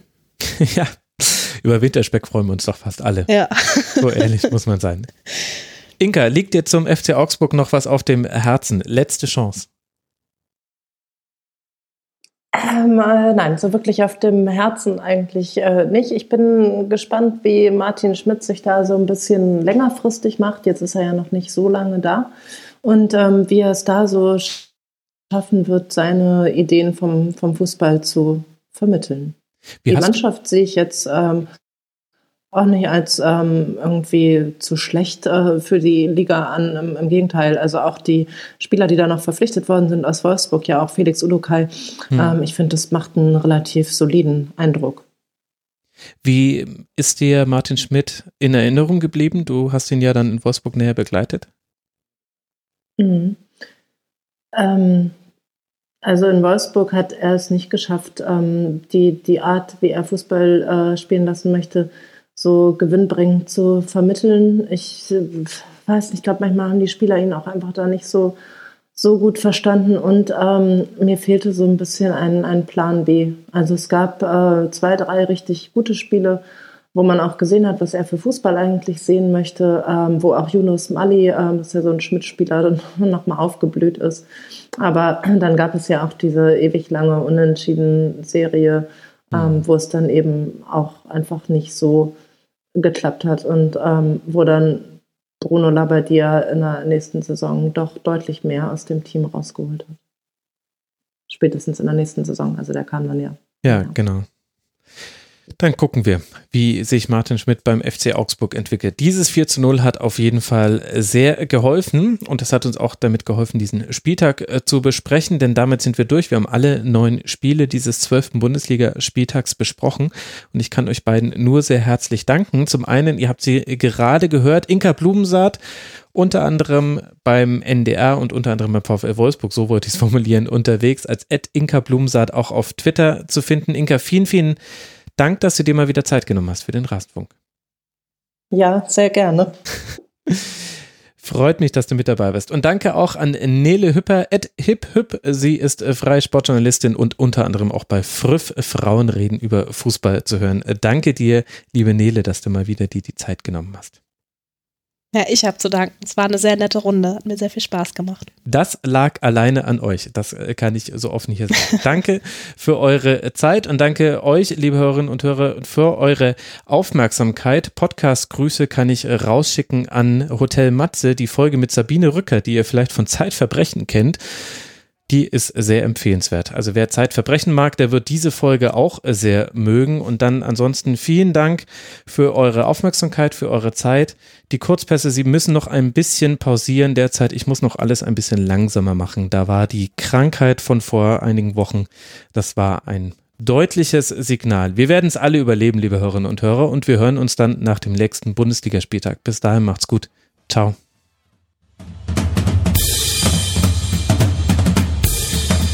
Das war die Rasenfunk-Schlusskonferenz. Wir gehen nun zurück in die angeschlossenen Funkhäuser.